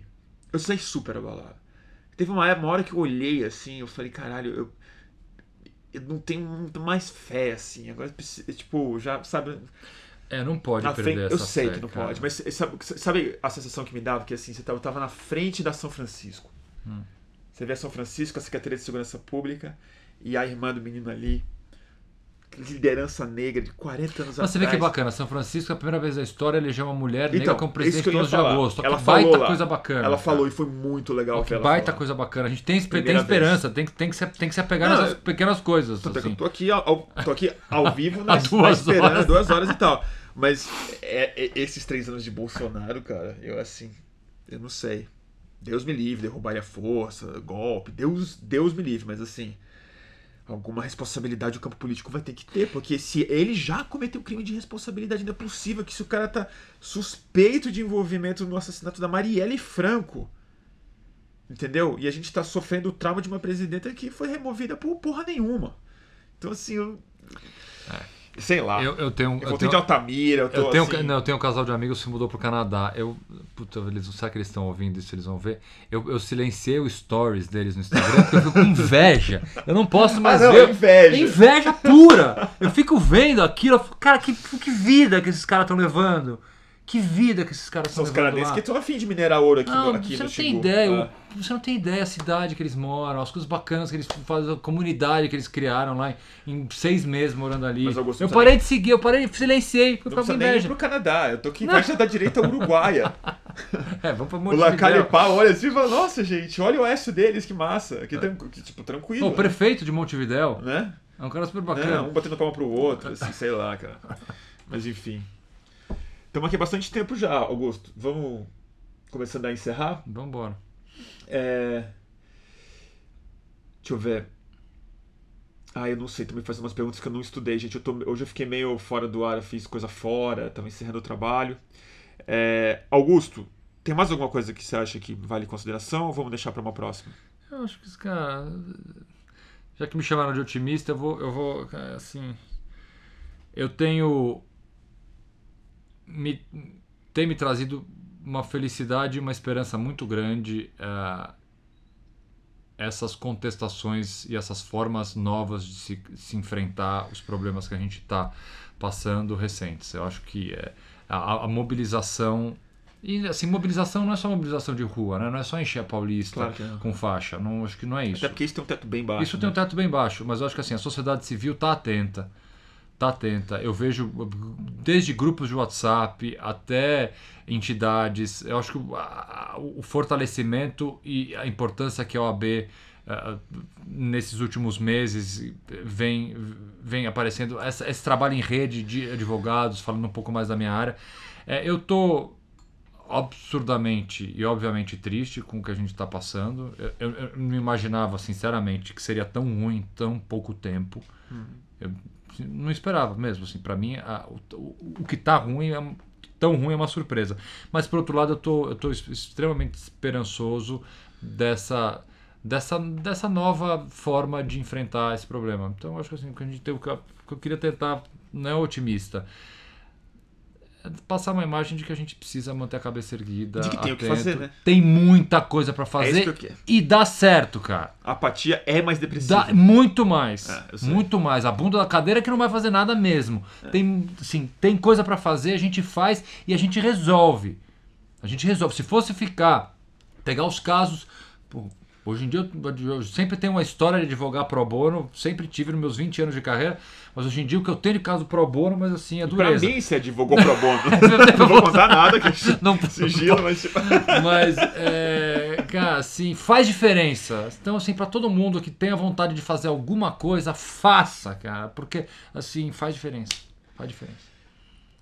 Augusto, dica de livro que eu sempre tenho, eu, eu Sempre dou uma dica no final minha, mas quando tem convidado, convidadas, eu peço alguma coisa para ler, ver, filme, livro, podcast, qualquer coisa que você Na... indique para essas pessoas assistirem o, o eu vou Eu voltei a ler, engraçado, eu voltei a ler uma, um, um, livro que chama Salão dos Passos Perdidos, de um, de um grande advogado, Evandro Lins Silva, e por razões profissionais e pessoais uh, minhas, e é impressionante ver o relato desse grande advogado carioca, ferrenho defensor das liberdades, das garantias individuais, e que ele escreveu isso há muito tempo, e como isso é, como a gente revive um monte de coisa, né? Como, como a história, o salão dos passos perdidos.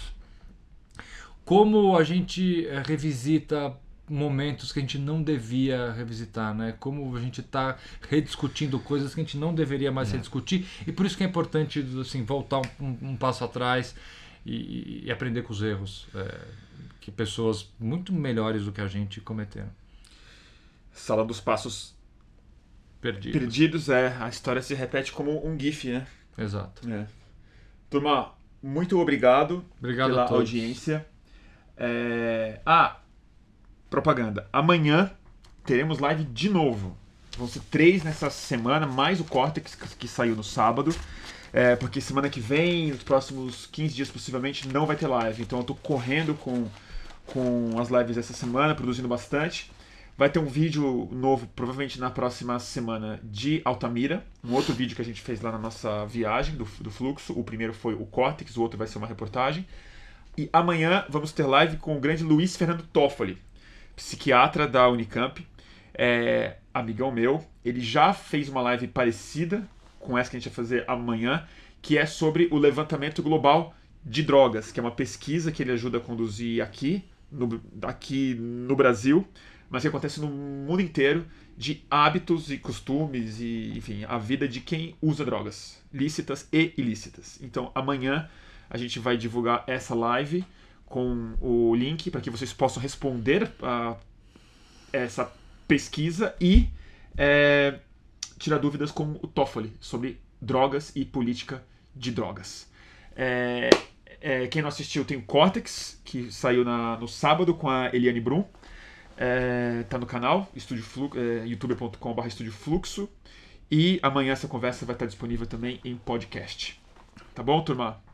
E obrigado pela audiência, obrigado Boa noite. Augusto. Obrigado você, cara, pelo convite. Agora eu quero voltar daqui a três anos, que tudo vai melhorar. Eu não vou ter mais o que falar. Eu ia, na verdade, sugerir o oposto. Eu ia falar, vamos fazer uma cada dois, três tá meses, assim. Assunto que não falta. Assunto que não falta. A gente acho que tem uma conversa boa, as pessoas se beneficiam bastante. Sempre gosto muito dos nossos papos e acho que vale muito a pena uma visão é muito interna do aparato político, aliás, é, policial e jurídico do Brasil. Sempre um prazer. E é isso. Tá bom, turma? Tchau, boa noite. Obrigadão. Tchau, gente. E até a próxima. Valeu. Deixa eu desligar aqui. Tem que. Aqui antes. Tchau, tchau.